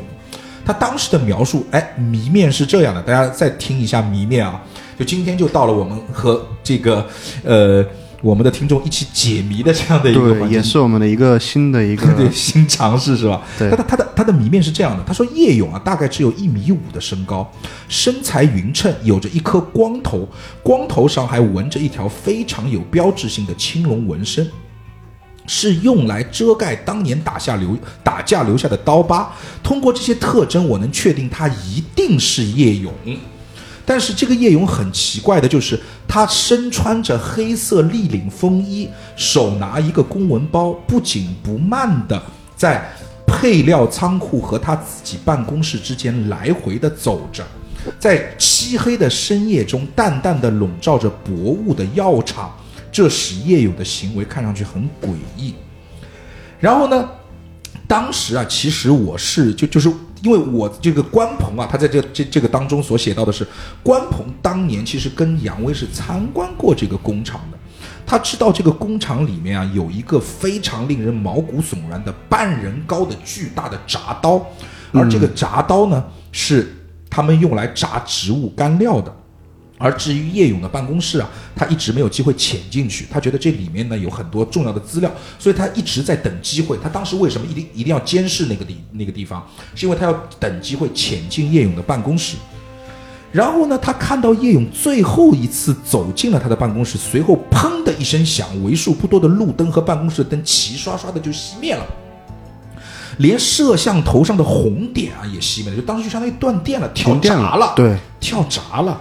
凭着淡淡的月光，我能确定没有人从办公室中冲出，就就就就就是透着月光。首首先，关鹏的笔记当中跟你确认一个重要的点，没有人从办公室当中出来。然后当时呢，关鹏觉得这是个千载难逢的机会，所以他就马上冲到了那个办公室，说：“我看看我能不能进去找一些叶勇的罪证。”但是呢，在叶勇的办公室当中，他就看到了一个极其恐怖的一幕，是叶勇的身体被切割成了十几块，散落在办公室的角落，所有的切口都非常的平整、整齐，对每个伤口都是感觉是这个一刀两两断的这种感觉。而叶勇的办公室呢是一个密室，房间的窗户是由内锁上的，房窗户还有防盗网，唯一的房门呢一直被我监视着。房间的布置非常的简单，只有一张办公桌、几把椅子、一个沾血的公文包和一个大概膝盖高的小保险柜，并不能够存在常人的视觉视角。所以说呢，这个我当时啊还愣在原地的时候，我当时还愣在原地的时候，我突然就听到了背后有丁虎的声音从后方传来，就是有闯入者，是关鹏，快抓他！我当时就赶快就走了，就相当于对我又背负上了一个疑似杀人的这样的一个罪过。对中国版柯南。对中国版柯南，那么各位听众，你们想想，就是凶手是怎么做到的？对，其实我也必须说一下，我觉得这一幕应该是这个本的巅峰了。是吧？对，又有重口味，而且逻辑什么的都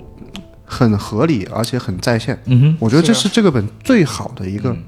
对，其实这个谜面就在于，在一个密室的房间当中，灯突然熄了。当我赶过去的时间其实非常短，他用什么方法可以把这个尸体在这么短的时间里面炸成非常多块，而且可以凶手可以逃出这个地方？对，而且凶手为什么要碎尸，对这的，都是谜面。对的。那么，呃，所以说呢，就是说，其实呃，当时我盘出来的谜底啊，因为我可可可能会有遗漏，因为我觉得第一个有有遗漏的话，这个我也可能有遗漏，你一会儿可以帮我补充一下。 OK，因为当时呢，这一个我盘它的一个逻辑点在于哪里？就是第一，证明凶手肯定没有出来。对那么凶手肯定没有出来的话，那么凶手肯定就是在里面，对还是这个谜题，就是凶手在里面，无非是凶手在里面在什么地方。那么这个是第一个谜题，如果凶手在里面，凶手在什么地方？第二个是凶手如何在这么快的时间内把我们的叶勇去炸成十几块的呢？那么首先我们就要怀疑，凶手到底是什么时候把叶勇炸成十几块的？因为必然在黑灯的那一刹那，可能就一两分钟内，他是没有时间把它炸成十几块的。所以说，在里面十几块的叶勇然是之前就已经炸完了的。对，那么说到为什么要炸它，对吧？那么把它切成一块一块必有把它切成一块一块的理由，其实，对于凶手来讲，他要把它切成一块一块的理由，并不是他要把它切成一块一块。我说起来好像很绕吧， 但其实就是这个样子。对，如何你如何隐藏一片树叶，就是把这片树叶扔到森林当中。哦，你如何隐藏？我只需要他身体的一部分，就是把他身体所有的部分都切下来。对，所以凶手需要的是什么呢？凶手需要的是头颅，对，因为我们是如何判断叶勇身份的？叶勇最叶勇最有标志性的就是他那颗纹有青龙的光头，而我也只是通过那个纹有青龙的光头，在黑暗的远处判断出了那个人是叶勇，而且我看到叶勇的时候，他的衣着是一个非常有特点的，他明确给你标出是一个立领的黑色风衣。对，那么立领它可以遮住什么地方？就是遮住脖子。那么啥都能遮住，从头以下的。对，从头以下都能遮住，所以说我们并不能知道他头以下是什么东西，而且他只有一只手拿了公文包，那么他另外一只手在干嘛呢？或者说他到底对有没有另外一只手呢？对，那么我们就可以想象，是不是一个身材极其矮小的人？因为本来我就可以从那边看到叶勇只有一米五高。如果我们假定是一个人举着或者顶着叶勇的头头颅的话，他肯定要矮于一米五。对所以再结合之前那一幕，这个人可以躲进一个两米人的肚子里。 那么我们可以判断，这个人的身高必然非常的矮。这个人如果是个成年人的话，那他一定是侏儒。那么，而且我们就很奇怪了，在这个地方，他特地又提到了一样东西，就是一个半人高的，呃，一一个只有膝盖那么高的一个保保险险箱。箱，那么，那个侏儒就可以蜷缩在那个保险箱里面，对就来完躲全过不用视出线来。对他不用出来，因为他同样跟第一个案件的逻辑是一样的。对，他要的就是我出现在这个现场，看到这一幕，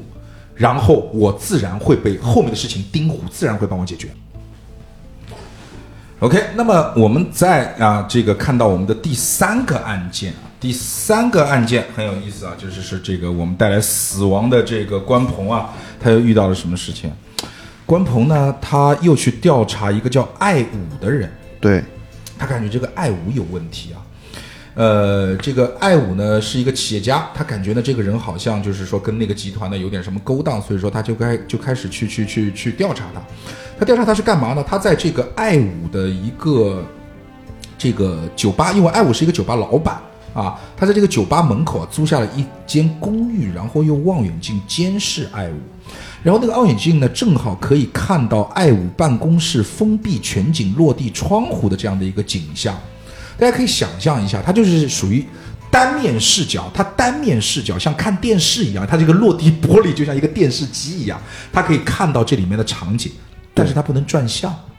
对不对？是事先先破一个梗，它不能转向看，对它只能从一面看，对不对？能动的只有他的头，就侧着 看。对的，然后呢，就是说他看到的事情是什么呢？他看到了爱武面色苍白、踉踉跄跄地冲进了自己的办公室，又慌忙地锁上的门。然后呢，我注意到，就是关鹏注意到他的腹部正在大量的涌出鲜血，就是那个爱武的腹部啊，正在大量的涌出鲜血，对似乎是受了很严重的外伤。按照平日的排班啊，爱武的其他员工大概还有二十分钟才回来上班。按照这个出血量，爱武根本不活不可下能来撑到那个时候，然后他就会死于大出血。对，所以说这个时候呢，我们的关鹏就立即帮艾武拨打了报警电话和急救电话。当时呢，这个关鹏看到了艾武掏出手机，似乎在试图拨打电话，但他很快就将手机愤怒地砸砸在地上，然后无力地靠在门上。可不久之后，他又走向前去，最后呆立在办公桌前。当我正疑惑他想要干嘛的时候，出现了令人毛骨悚然的一幕。只见到艾武一把抓起了桌上的水果刀，然后就朝自己的膝盖缝间刺去。对并围绕膝盖关节开始不断的切割，一直到艾武坐在地上，然后他仍然不停止切割，一直到他自己将自己两条腿自膝盖以下齐齐切断，最终对死在了血泊当中。够变态不？艾武用一把水果刀把自己的两条腿嘎了下来。说实话，有难度。这个具有难度，而且嗯是不是具有难度？它它是一个不可能完成的事情，但是没有关系，对他都已经写到这么变态了，我们就不用去怀疑人他物如逻果辑了。写的是一把铡 刀，对，就是真的，就这个画面巨变态，对，很变态，对很的变态。。那么当时就是就是说警察来了，然后这个又四处寻找这个所谓的、呃、凶手是呃凶凶手的身影啊等等的，就是就是说呃没有呃破门而入，发现尸体根本没能看到凶手，但是凶手是谁呢？凶手应该是从酒吧后面的小巷逃跑了。那么就是说，其实这个事情就是不是判断是他是不是密密室了，嗯，因为凶手对是开着门逃跑的。对，对吧？那么问题在于，艾武为什么要这么干？因为我从我的视角里面，艾武不是被杀的，艾武是自杀的。对，要盘他的一个行为逻辑，行为逻辑是什么？当时我用了一个演绎法，当时我确实是演绎法吧，基本演绎法对，。基本演绎法，因为我站起来，我就是艾武，我表演了一啊下啊给大家对对对看表演了一下对吧？啊我表演了一下艾武为什么？这个也是我当时其实这三个案件。就是因为我的做题量真的够大，而且它已经有一个侏儒的设定了，嗯这个案件就很好盘了。因为我们是单面看到的一个影像，我们是看不到某一些被遮挡掉的东西的。对，那么最后艾武进了房间，把把门锁掉之后，那个当时艾武的心情应该是我不行了，我快死了，我该怎么办？对，然后而而且自己很紧张。当他走到了这个办公桌前的时候，艾武是惊呆的，惊呆就说明了艾武看到了某一样东西，而这样东西我看不见，就说明这样东西在办公桌我们看不见的后面。那么在这之前，我们又盘出了之前两起凶案的凶手全是一个侏儒。那么这个时候，我是不是可以去理解为站在办公桌后面是一个比桌子还要矮的侏儒，正呵呵地看着我们的爱我？那么我对们爱我当时心里应该想的是，我以为我已经逃过你的魔爪了，没想到你还在这个地方。牛逼，那么这个时候，爱武要干的事情是什么呢？那么我今天肯定是死了，因为我这一刀中了，没人来救我，我感觉我自己本身就要死。而且对第二，你现在又在我面前，那我现在就死，那么我就要做一些惊天动地的事情，就是他坐在地上，在凶手面前把自己的膝盖以下的腿给嘎了下来，想留下一个死亡讯息来告诉我们的警察，杀掉他的那个人是一个矮子。对，就是一个行为逻辑。对吧？呃，所以最终的答案其实确实是这样吗？有什么遗漏的地方吗就是和你说的差不多。 ？OK OK OK OK。那么当然，这个是有很多杠点的嘛，就是为什么凶手当时不阻止他，对直接把他嘎掉或者怎么样的？凶手怎么知道我在对面看他或者怎么样？就是这些东西不用去杠，咱们就是一种纯粹的谜面和谜底之间的这个逻辑推理，我们不要去探究其很多原因的东西啊。对，嗯，其实杠也杠不出什么东西，就比如 说，硬杠。呃，怎么杠？就是我看到凶手站在那儿了，我为什么第一不第一时间我跟凶手去搏斗呢？但是爱武是被凶手追杀的呀。对呀、他已经失血过多了。人在极度恐惧的时候产生的是愤怒啊，哦，对，对吧？这一点没问题。对吧？所以说，如果说我在一个我我自己被刺了一刀，我自己感觉我的血液在和我的生命在流在流失，我为了躲避你的追杀，我逃回了我自己办公室。他妈的，我发现你在那儿对着我笑，我的第一反应就是上来我跟你拼了。对，其实作者可能想的没那么就，他第一时间想的是，爱武如果是看到看到就是一个一个一个一米一的呵呵对我笑，他在想，我如果把双腿砍了，他会不会把我的腿带走？就是这种。作者是这么想的吗？对在复盘手册里面是这么写的吗？对他写的是为什么爱就是爱武不怕凶手带走那个尸，就是腿嘛，就是那 OK，OK 尸体尸块嘛。 ，OK，对，理由是因为是一个落地窗嘛，他怕就带出去被别人看见。如果是剁成肉末的话，时间又不够，因为二十分钟他的那个小弟会过来。嗯。对，这个是作者想的，这个人在自杀前头脑如此的清晰。又清晰又他妈变态，对，想的都是什么啊？ 对，所以说他很容易杠，所以说我我对我我认为这个凶案不要去杠，呃，对很很变态，很刺激就行了。基本演绎法就可以稍微搞 出来。对，那么好，在这一趴之后，在我高光这一趴，我应该是高光，嗯光，对对，对，五分钟结束，五分每钟次结我束，们本都没有看完，他就结束了。 四分钟看本，五分钟说话。对的，这就就就就其实就很快，就真的是很快，就是秒破嘛。我相信就是说，聪明的玩家在我收完谜面之后，你们基本上也会对秒破。在这之后，好，在我们接下去进行的第三幕的故事分享完之后，我当机了。好，挂机了，我当机了。那么啊我来接下开去始呢，了我觉得对，呃，我现在进入我的这个这个录节目的宕机状态。好小九，你先简单的列一下，就接下去的第三幕，其实就是我们所有人的故事过往的交织。对，但是这些交织到最后，其实也就那么几个重要的点是需要记住的。就比如说，我和陈杰的爱恨情仇其实没有关系，对哦、没有有关关系到最后推出来我是残疾人，对，这个也对那个很扯后面再讲，后面再讲。那后面再讲。好的，然后就首先就是后面我先说一下，就是一个很大的一个故事还原和我们的一个最后的一个故事阅读。就我们先说第一个要点，嗯就是在我们的齐奥明的回忆里面，他的记忆里面有一个韩警官，就是韩风，嗯，他给了我一个地址，我跟他一起去侦破一个连环杀人案的一个凶手。 OK，然后，呃，韩风因为作为警察，他肯定是先进去探风嘛。嗯然后，就是工厂里面出现了一一阵惨叫，哦随后对是的沉闷的巨响，这个要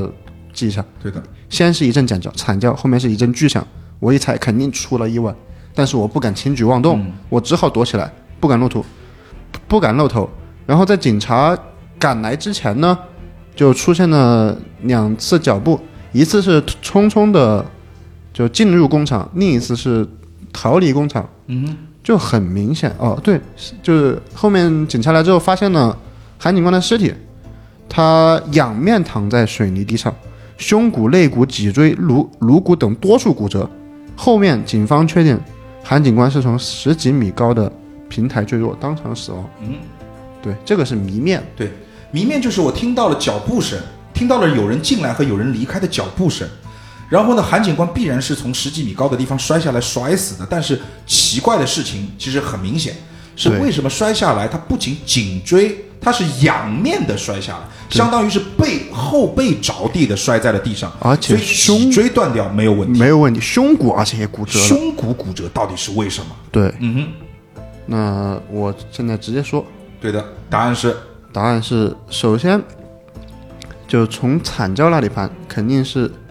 他先他在摔下来之前才发生的惨叫，就就是惨叫，不是他摔下来之后发生的惨那个惨叫，因为对摔下来之后死了。对对的，嗯，就一个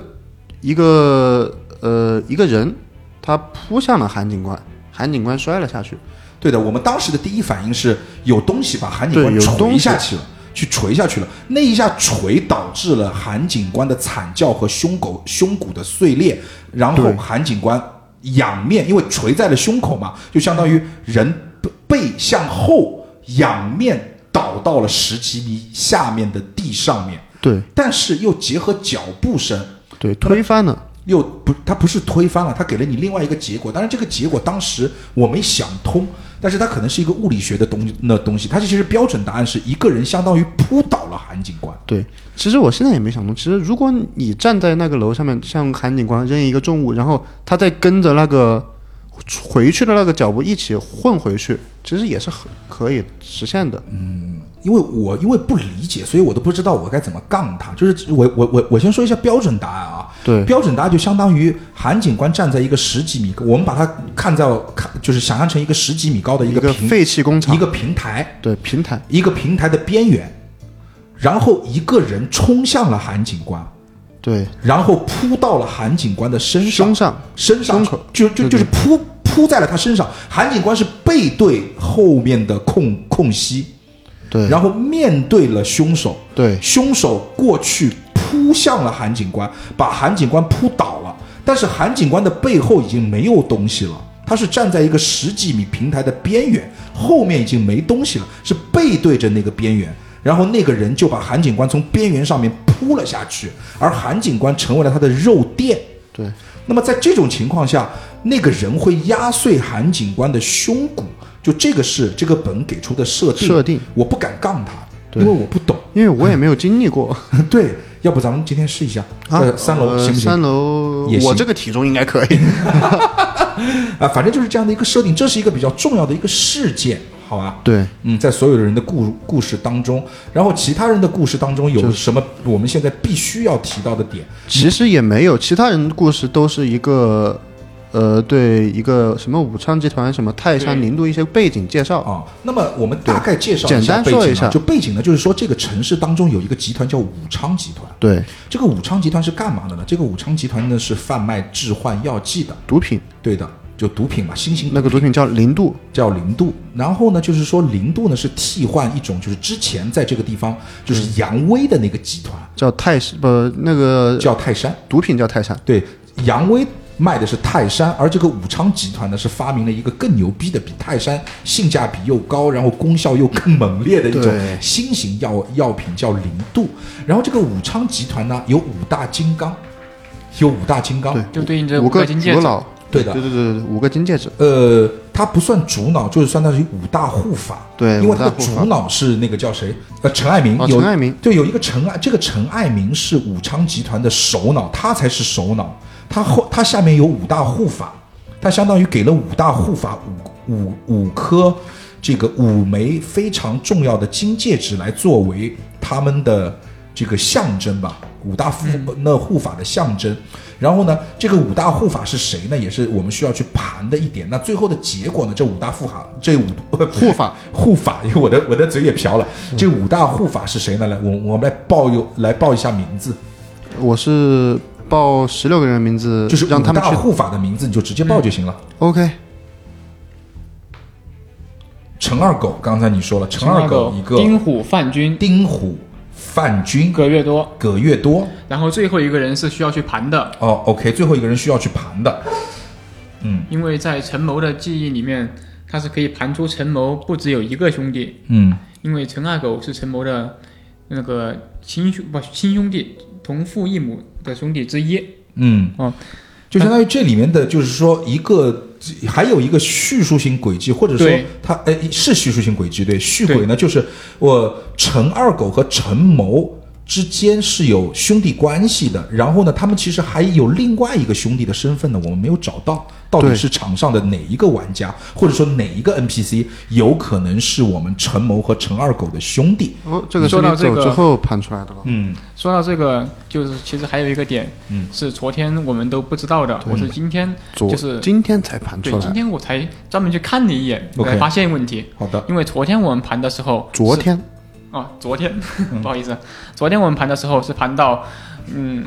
一个叫邢伟的人，嗯邢伟是陈陈是陈某的另一个兄弟，哼是陈老板的儿子，是的，但嗯对其实不是这样的，哦，就是昨天还盘错对了，你对猜一昨下天盘错了陈二狗的哥哥叫啥？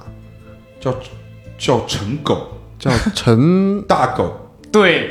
陈大狗，就是当中还隐藏了一个陈大狗，陈大狗就是不是里面的那个叫狗哥的人对，哦，所以一对。开始的狗哥哎并不所是以陈二狗，我就说有叙述性轨迹嘛。我当是时的我对其实我就提过，狗哥和二狗会不会是一是不是一个 人？但是我们的 DM 说，哎就是一我个我人我们盘那个兄弟的时候，DM 就说，对对狗哥就是邢伟，啊，那没关对，系啊，人那反没正就是没没办法被对 DM 误导了。对他，因为他其实这个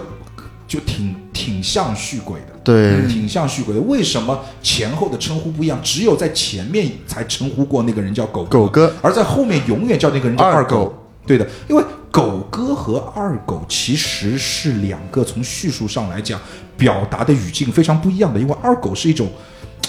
就是这个名字不太好。就是你如果真的叫二狗，你出去混的时候，别人已经有人叫你狗哥了，你还会允许别人叫你二狗吗？肯定不会。对的，对所以说它不会出现前后不一致的情况，对因为几乎所有的人都叫不是所有的人都叫二狗叫二狗，对，只有在第一幕当中就有叫过狗人哥，叫他叫狗哥。嗯，然后这个是故事嘛？其实后面手册里面是会有三段演绎， OK，就是每一段演绎之后需要盘一点东西，嗯实则是两个伪解答，一个真解答。哼，嗯但是我们可以一步直接到真解答哼，，对，它其实所谓的伪解答和真解答，就是在一个事情里面跟就在，因为我在走之前，我们只搞了两个事情，第对一个事情是景阳到底是谁。 嗯，作者给出的解答是景阳是五金集团派的杀手，对的，就是说我们之前一直在盘景阳到底是谁，但是我们之前其实作者就就是在伪解答里面，其实一直要我们忽略景阳，对，对忽，略景阳就不要去盘景阳。你就说一个右右对的，对， 对的啊。然后呢，这是维解答给你的一个错误的所谓的叫方向性的指引。另外一个问题呢，就是它有另外一个维解答，对啊哦，是真解答。真解答。另外一个真解答就是我们当中多了一个人，哦，对，多了一个人，这个人是谁？这个人其实就是我们在之前以为的所谓幻景阳看到的幻觉觉，叫其胡嫂，胡嫂，胡嫂就是丁虎的丁虎媳妇儿，就是我们爱新，就是之前在第一幕的时候我们已经出现过的一个人物叫爱新，就是对艾老板的亲妹妹。这个角色她并不是景阳的幻觉，她是对真实来到过这个地方的，所以在当时我们现场。应该除了我们六个人之外，原先我们有一个非常简单的一个得出的答案，是现场有十一具尸体的头颅，那就是十一个死者。我们逃出来了六个人，总共当时现场十七个人。对，但是如果说现在加上，如果有一个人的幻觉并不是幻觉，而是现实人物的话，那这个时候我们就少了一具尸体，或者少了一个活人，对吧？对啊，是这样的一个现象。所以在这一点上，当时我没有搞清楚，我就走了。到最后，它真正的结果是什么？后面的结果其实就是，其实也是一个比较棒的一个反转，因为你说一下。你走之前我们一直在盘凶手是一个男的，对，对对，凶手为什么是一个男的？是因为只能男对男去做一个那个、那个看心理治疗。治疗，对的，但是如果我说是如果，就我们之中一直有一个人在这，呃，就你把我当成一个女的，我跟 Joker 从九点钟到现在一直在这里，我是不是不用知道你去做了什么，我就可以去写下你做了什对，么？就是如果说我即使是一个异性给你做了心理治疗，去操作的心理治疗仪，你只是进入了一段昏睡，然后你什么都没有跟我讲的情况下，我当时的确是在现场，我也可以把我跟你在一起时候发生的那些事情给写下来。对，对所以我们就有可能女的去通男的。 OK，女的通，哦不，哦不，哦哦不好意思，就是那这个个词不太好， 诶这个词为什么说通？因为前几天黑巫术 太那个太哦 OK，太，所以通通灵灵通灵就对 黑巫术 后遗症哦 黑巫术就就是治疗男的， OK 啊，这所以样到最后真正的真解答，因为其实我说实话，当中判断出真解答的那个过程，我还是那句话，我没有办法，因为当时这段我还在。啊，你还在？对的，就是女的通男的，就是就是用你的话来讲，女的通男的这段解答的时候，我还在。我们为什么得到这一段的时候，而且他到最后，我们以为是爱心逃出来了，但其实不是，他告诉你对是那个叫什么瑶，汤瑶汤瑶逃出来了。我是在这段走的，就是你们说啊，为什么是汤瑶？这个时候说，我跟大家说，对不对不起，大大大那个大家，我时就间到了是，其我要走实。是嗯、呃真凶和那个帮凶的一个关系嘛。哦真凶和帮对那个帮凶，因为对因为当时我为什么到现在为止我还说就就是这个本叫无法判断呢？因为当时的确在那一趴的环节的时候，因为由于 DM 对于这个本的并不是很熟悉，在节奏上拉的稀烂，对，稀希烂腊以后导致我们所有的思绪成为了一团乱麻。其实五小时可以结束，他如果不去那个乱的话，嗯对的，对的，因为就是在我们提前已经得知了真解真解答他一定要给你绕回伪解答，再绕到真解答时候，我们所有的思绪变成了一团对乱麻，。其实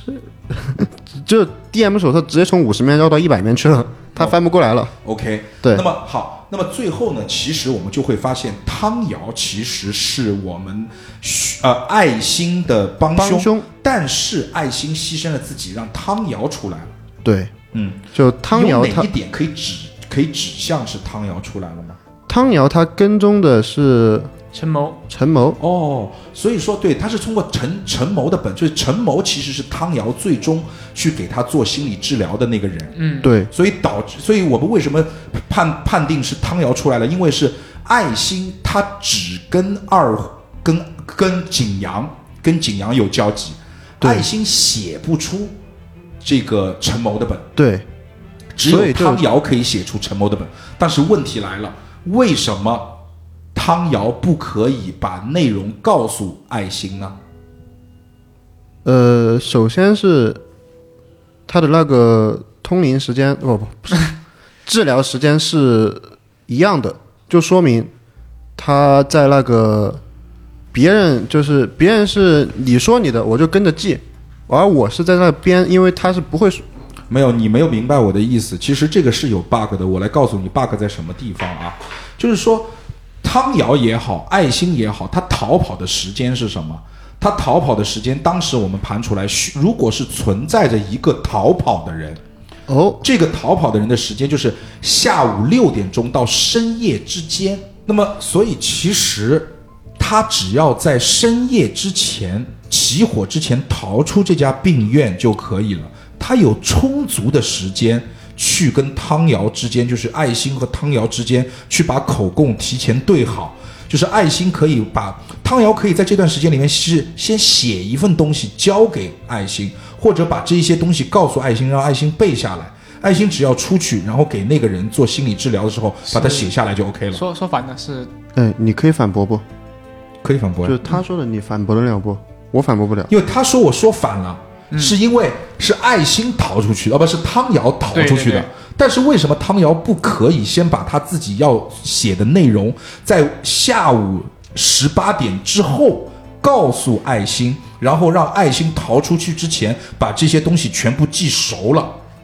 他为什么不可以这么做呢？不是爱心没有逃出去吗？对啊，就对是这他的意这是思结果。哦我现在是在好的质疑结果，你懂我这意思吗？对嗯，其实是两可的，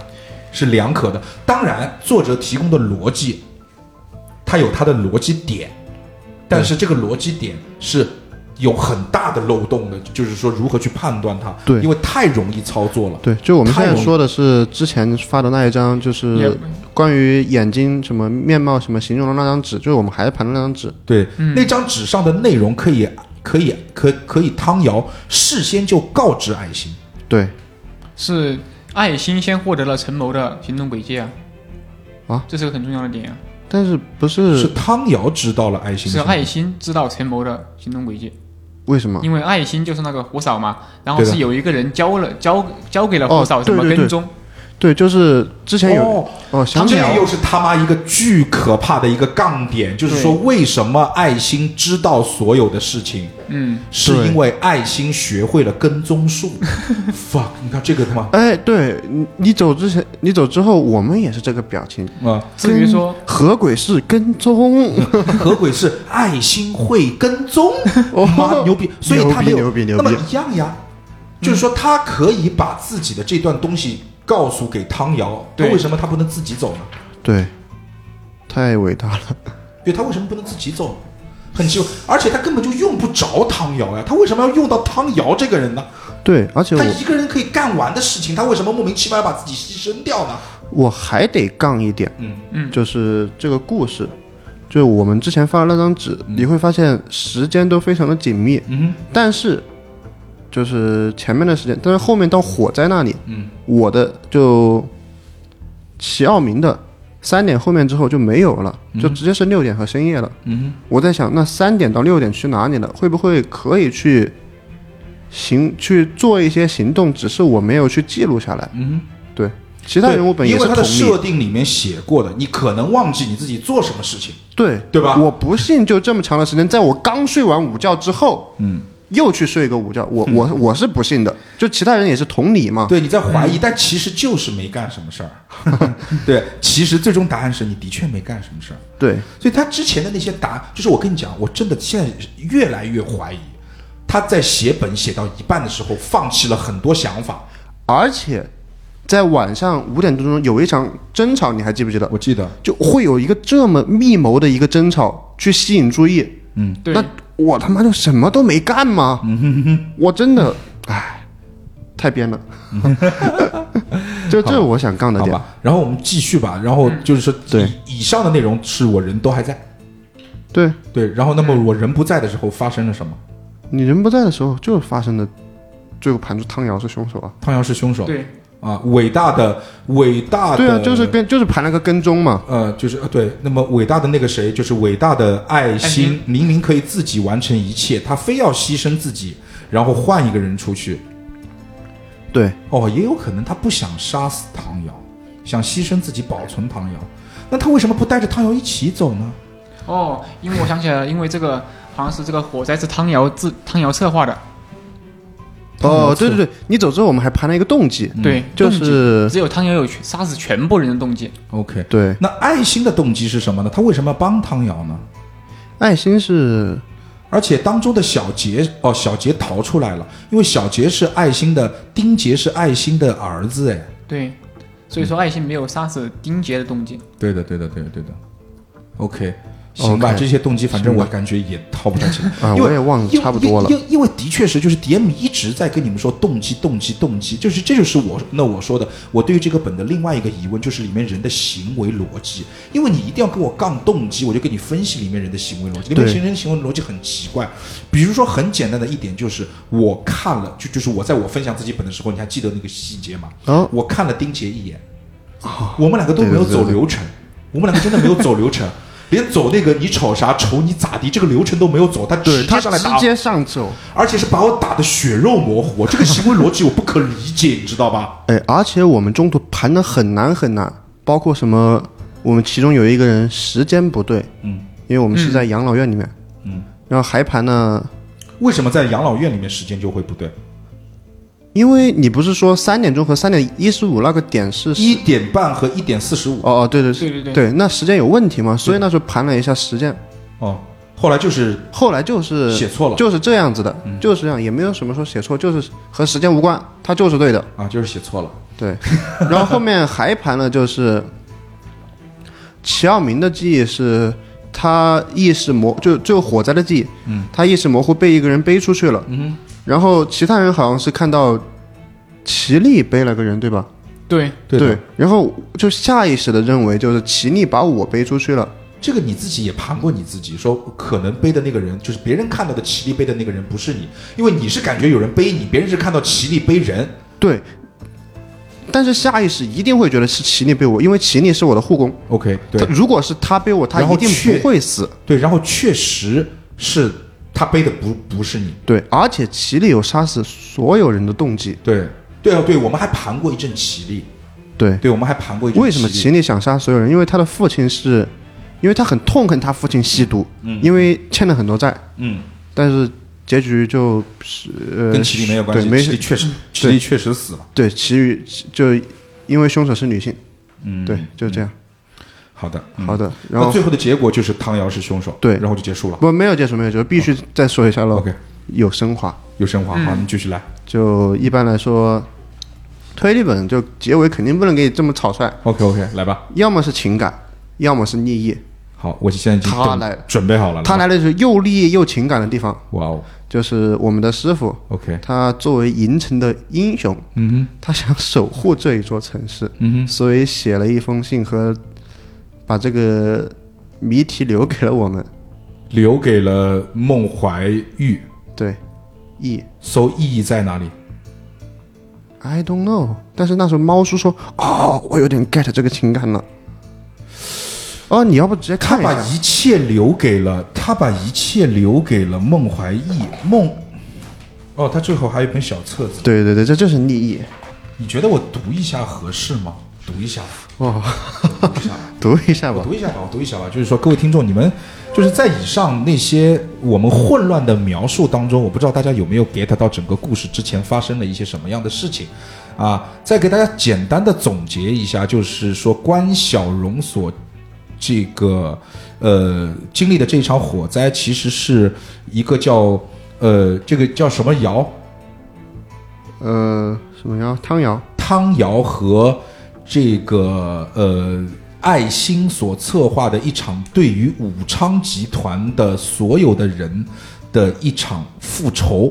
和一些相关人员的一些复仇计划，基本上是这样的一个概念。对，那么最终呢，在这个场事件过去之后呢，经历了这一波三折的事件，银城终于又回归了往日的平静。杨林的事迹，杨林就是那个杨威的女儿，黑社会老大的女儿。杨威的事迹尘嚣落定，最终成为了家家户户茶余饭后的谈资。孟怀义凭借着自己精妙的推理，战胜了自己的师傅，抓住了隐藏身份二十年之久银城最狡猾的罪犯，最后名声大噪。杨林又是什么事儿啊？杨林就是他的师傅，杨林啊不是，是他师傅是孟怀孟孟怀怀义的就是师傅是哦关关小小柔，柔就现在的关小荣是关小柔是关晓荣，就现在的关小柔是杨林伪装的，哦，关就是哦杨林一直都是关小荣对， ，OK，哦，就是坐在我们那个 DM 那个位置旁边的。对 OK，那个人哦一直那是我杨林明白了，就是说然后我的就是就是因为在赵这个赵毅的本当中，就是那个、嗯其实自己不愿意自己是黑社会老大的女儿的那个杨林，那对个杨林其实其实不喜欢自己黑社会老大的女儿这个身份，而且那么他其实跟当时的内心故事也是有关系，因为他的爸爸是整个事件的起头，因为他爸爸开始做了一种叫泰山的这种药剂，对嗯，好，OK。只是过往的疑问和不解都随着杨林的离去，成为了孟怀义永远的心结。又是一年春节，孟怀义再次来到了师傅杨林曾经旅居过的城市迷雾市。零点的钟声伴随着爆竹，宣告着新的一年的到来。不同于银城，这座城市更加喧闹和繁华。在这个合家团圆的日子，孟怀义一个人孤零零地坐在一家饭店中喝着闷酒，而此时饭店只剩下他和老板两个人。饭店老板见他孤身一人，便走上去和他搭话：“我猜你是一个人从银城来打拼的吧？今天我请客，不如我们一起喝点酒吧。”老板一边说着，一边拿着一瓶酒和两只酒杯，在孟怀义的旁边坐下了。好呀，老板。不过您是怎么看出我是银城人的呢？因为离得比较近，迷雾市有不少银城的外地务工者和学生。我们这里常有银城人光顾，还经常有一个人来，呃，还经还曾经有一个来自银城的大人物也喜欢过年的时候一个人来我这里喝酒呢。说不上为什么，总感觉你们有些像。老板给两只酒杯都斟满了酒，将一杯酒递到了孟怀义身前。孟怀义双手接过了酒杯，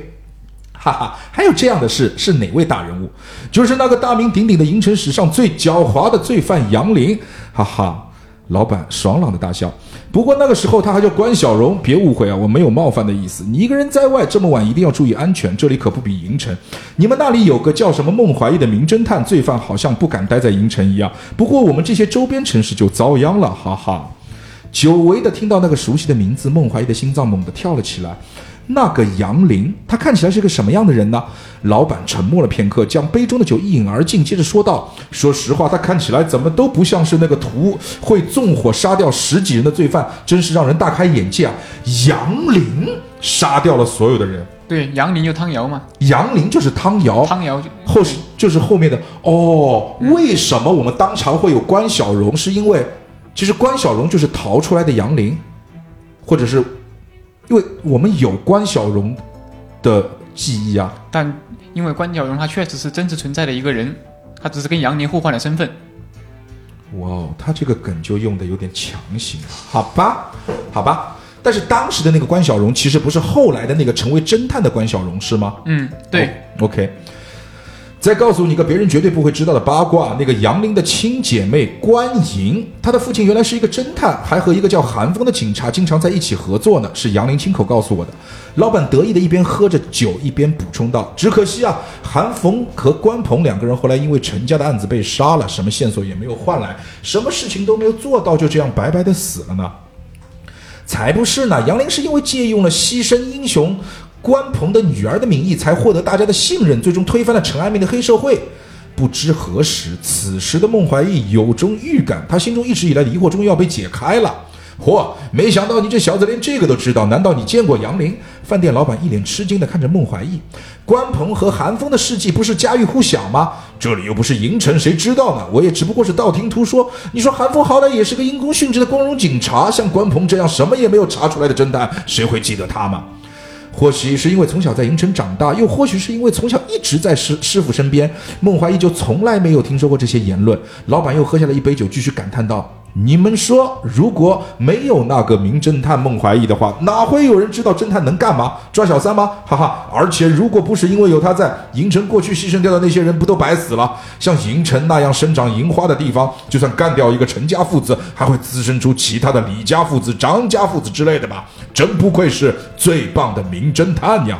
下面是大字。孟怀义的脸色煞白，此时他终于明白师傅为何要将那段故事作为他的最后一课啦。唉，我没懂，我也没懂，行吧？那啊么留给我们的听众去懂吧。对，懂吧？反正都读了。嗯，读都读了。其实有空也可以采访一下猫叔，嗯，他挺懂。而且最后呢，他也给了一句话，你再就就是我不知道该如何情绪表达，就这样这样吧，你再陪我去看看他们吧。我想告诉小莹，答应她的事我都做到了，献给您的杀人人事事。件。唉唉，哎，一这为什么都是录完之后一阵叹息？也难进，就是，其实你不是挺正面的吗？刚刚你不是说想给我一点惊喜吗？我也没感觉我有什么惊喜。呃，就是一个合轨，首先是呃，男的可以通不，男的可以治疗不，女的可以治疗男的。然后第二个是跟踪的话，就可以写一下他的所有行踪，就不用去通过那个治疗嘛。哎，其实这个好像和通灵挺像的，一个是通死人，一个是通活 人嘛，对吧？行吧，我觉得嘖我还是不评价了吧，对我也没法评价，就是说。这是这让给我带来很矛盾的一个本，我觉得这也是我们非常特殊的一期节目，就是说我通过这个节目，我又再一次感受了一遍献给您的杀人事件，但是我得出的结论同样是让我感觉嘖很迷茫，很对迷茫，我不敢去评价，就我甚至听了一盘复盘，我还没有听懂。呃关于这个银城的英雄，他行为确实有点奇怪。嗯呃，如果各位打过献给银的杀人事件，在评论区里面告诉我们，对，他到底立他想立什么，他到底的情感是什么？我真的很想现在有一个人来解答我心中的一万个迷惑，对，不然的话，我在午夜梦回之中肯定会出现了一个，就是说献给银的杀人事件。 就这个本到底在跟我讲什么东西？就是说我为什么有很多人，你你知道迷圈很多人给了全满分，呃对啊，很多人，我觉得这个问题一定在我，而不是在本，但是我需要有人来给我答疑。哎，而且这个是当初四月二十二号那个青岛展的一个爆款，好吧，就这么多嗯案件来说，它如果爆的话，我觉得只能爆那一个调查事件，那个就就就是这个调查笔记对第三对个对案对件对嘛，。那三个案件，但是我这三个案件也是他们说就是所谓的撞梗也好，抄袭也好，其实他们的主要矛盾点就在这三个案件。就是我觉得如果当那那你回忆一下，就当初我们第一个流水线体力活大长时间那个，嗯我觉得展会应该没人会喜也欢，爆不起来。也也爆不起来。后面这么长的还原，就没有前这个面故的事也不精彩，其实就如就是对。普通市民勇斗贩毒团伙，就我觉得能报的只有这个笔记本了。也可能是后面那个什么情感升华，我那个时候我虽然掉线了，但我看你们好像都挺懂的。不不不 不我自然掉线了，但是我不，懂的只有猫叔。 那我再必须得再说一下我当时的感受了， OK，就 OK 是我作为陈谋这个角色，我是一个娇生惯养的公子，然后整篇文章我是没有参与到任何事件里面，在我的视角就是。你们所有人都参与了什么杀人事件，目睹了什么重要的犯罪证据，而我只在马卡巴卡。我也没有啊。哎，我也没有啊。就是你们起码就是能知道，你有，就是我跟你讲，就是说，哦对你啊和关晓柔的这两个人的本里面还有视角位哦，，对对，对有那我个们其实没有视角，韩风那个警官。对，因为韩风是个重要角色，在我们所有的嗯对本本里面跟这些人一点交集都没有。我最牛逼的一件事情就那就是我被丁杰打莫名其妙的打打成得了血肉模糊糊。对了，这个彩蛋必须要说 了，就然是后在我这里啊面你先说，在我这里面就是我作为一个舔狗去做了哪些事，就没了。舔 谁我舔那个韩软软， ？OK，哦，对啊昨天还没看出来哦，我所有的故事就是韩蕊蕊其实昨天韩软软。韩软软韩软软昨天就相当于她都属于半挂机了，哦，对，他对就都不重要了，就他属于拿了是一的个本，然后分享了点线索，其他一句话没说了。也不重要，对，也不重要也，。也没影响我们打分对对对，我这里面所有的视角，就包括我那两个牛逼的父亲，不牛牛逼的兄弟，跟我牛逼的老老爸，是吧？嗯对，因他为们昨跟天我是完全割裂的。嗯，呃，对，昨天我还补充一个，就是在昨天我学会了一个非常重要的词语，叫花瓶位。哦， 我也学会就了，打本花瓶位。对因为，因为嗯 就就是我们那一场的韩韩 软软。对，不不，就是我们原先以为是关晓蓉，对 以为我们以为是是关晓蓉是花瓶位，没想到还是没想到花瓶位操作起来了。 对对哎对对对对，他那讲个一下彩啊，你先说彩蛋，等一下讲。 OK，嗯他最那后个讲是发本的，就是电源发本的时候跟我们说了每个角色的难度。对最后就我拿到陈谋，他说是一个中等中难度等，难度，对，然后因为比别的男玩家可能简单一点嘛，结果所有几乎就所有那个视角我是最广的，哎这细个节我是知道谍最少手的。册里面写的哦，嘛对对对对，对，其实所以说，我觉得陈谋的本并不是重，陈谋的本才是最难的本，因为你视角最全。对，对但是如果你们他不需帮要我补充的补话，充我什么都不知道。对的，对，就是你的本最最迷，你是那种串串联位。对，你是串联位。对而且其实最简单的本是我是赵毅，哎，其实和丁解我也挺简单的，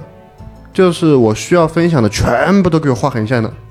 OK，所以导致中间一个小时我被绕进去的时候，后面这中间一部分我没有懂，没有懂之后，后面的我所有东西就全部不懂了，对，因为我没办法再连起来了。在他还要盘他两个对兄弟他那是个谁，，对对对对对其实他很难，他才是最难的那个。对，嗯，哎，但是这必须说，好像昨天说难度就只说了一个中等，其他都没说难度，就可能这个超简单吧。 我不知道，反正说我和猫叔发到的这个赵毅和丁杰是最对难对的，对对对但是我会发现我和他是故事线最简单，呃，对，就是他所谓的难，可能就是你们故事线最简单，所以你们可以放下本尽情呃盘，，对，就侦探 位，好吧，好吧。呃说彩蛋好说彩蛋来，就 Joker 的彩蛋，就我们之前不是说什么眼睛那些就嗯形容特征吗？对，就是我们在这个养老院，我们在这个这个疗养院里疗养面院的看人的时候，总是喜欢看别人的某一个特征。对，眼睛、鼻子、什么身材这些特征，但是对 Joker 不一样，他是头发。对我看的是发型，对，嗯然后哦在 Joker 走之后，我在群里面艾特了一下他，问他你猜你为什么看的是发型？嗯你那时候回答啥？说自己我个是哑哑对，因为哑巴的话，因为我刚是怎么考虑，就是因为我因为他说我残疾了。对对吧？他就是因为你到最后你给了我一个信息，说我残疾了，问我哪儿残疾。嗯那我觉得对对对残疾就应该是哑巴，因为我没有办法表述嘛。发型是最容易表述的，比如说爆炸头，对吧？我里面看到一个爆炸头，地中海，对吧？地中海这个是可以去用用手势去表述的，但是不是哑巴，但是其实是示弱，就弱势。弱势。就弱势当初被打的时候，眼睛给打打的半瞎了，就只看得到发型 了，因为发型是最容易看的。对，是一个好就嗯我觉得可能吧，是作者想跟你玩个幽默对，对，玩个幽默其实就但是没玩好， 烂梗。梗，烂梗，烂梗。OK，好好，呃，不要说“烂”这个词语了，就是就是没玩好，嗯好吧没玩好，没玩好。好吧，我觉得一声叹息吧，哎，对就这个本也讲完了啊，然后呢，就哎反正也就这样吧。 今天的有没有节目一种，可能，作者也听喜马拉雅？嗯，作者呃最好不要听吧那？我们如果作者听的话，我们三二一，对不起，对不起， 对不起。 但是就是其实，哎，说到这一点，就是虽然说我很想现在就把我们节目结束掉，因为这这期节目时间也很长，啊，OK，而且这期节目很乱，我不知道各位听众你们会对于，因为之前我觉得这一期节目是真正的我们做到了一期节目，我们在一直在分析，而不是在讲故事。哦，对，我们还闭麦分析了，就盘了很长 时间。对，OK，就是说，呃，因为啊，现在在迷圈或者在一些，就是因为我觉得迷圈是个好东西，我们不断的在这里宣传迷圈。迷圈有一点就是所谓剧本杀界豆瓣的这种感觉，呃，对对对有对种这对，种感觉嘛。我觉得就是说，一个娱乐活动或者一样文学或者文化形式，需要有这样的一个公众平台，能够让大家在上面各抒己见，真的是非常非常棒的。但是，但是。昨天好像还是前天，小九跟我讲了，哦就是我不知道是不是真的，还是你的一己之词啊。就是在迷圈上面，如果说你真的用一些相对比较激烈的语言去喷一些本的话，作者和发行会来跟你对线。对。对，然后还有就是，我在那个店，就他那个迷圈可以标店铺，嗯，如果那个店的那个就是那个本的差评太多，发行会发行会收回那个本，嗯就是这个意思。 ，OK，对哦，所以就是说那个店铺也会跟你对线。对， OK，其实你知道这这个东西，我提一下，因为之前我在采访斐然老师的时候，其实也说过，跟斐然老师聊过这个话题，因为斐然老师比较喜欢跟别人对线啊。但是呢，我觉得斐然老师说有一点，就是我不是说我无脑站边某一方啊，我觉得就就是有一些事情，我们站在一个中立的角度去分析一些事情，就是你可以对线，我你可以在网上我们对线去争吵或者去争论一些事情，但是我希望是争论，因为反正老师说一点，我觉得我是认可的，就是说你可以骂我，但是请你骂我的作品，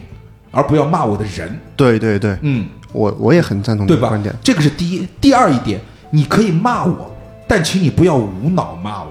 对就是你在骂我的时候，请你有理有据的，就是你可能表达不清，但是其实我相信作者或者说那些店家，或者说那些有良的发行，应该是看得清你的骂里面是意见，还是就是无脑，就就是无脑的一就种是想骂你情绪的宣泄，在网上作为一个屏幕背后你看不见的我，我今天我就在这里把我今天一天的坏情绪都发泄在你身上了。对那么我也是希望啊，就是说我们呃可以在迷圈上面真的多一些讨论，对甚至是争论，但是所有的东西一切都基于我们是和平的，对，平静嗯是的理智的去看待对我们就争论像这件事情。正反面一样，嗯，对的，就像我今天，我为什么说我一直不敢去站在一个绝对负面的去，虽然说我们有的时候开玩笑时候有用的一些语言比较尖酸啊刻薄对对一对点，但是作者。大大海，如果你听到了这期节目，在最后你还能够听完的话，我真的想告诉大大海，或者说我们的发行嫌疑猫，我们不是在喷说献给营的杀人事件有什么，我一直是说我可能没有打懂，因为对有的时候我这种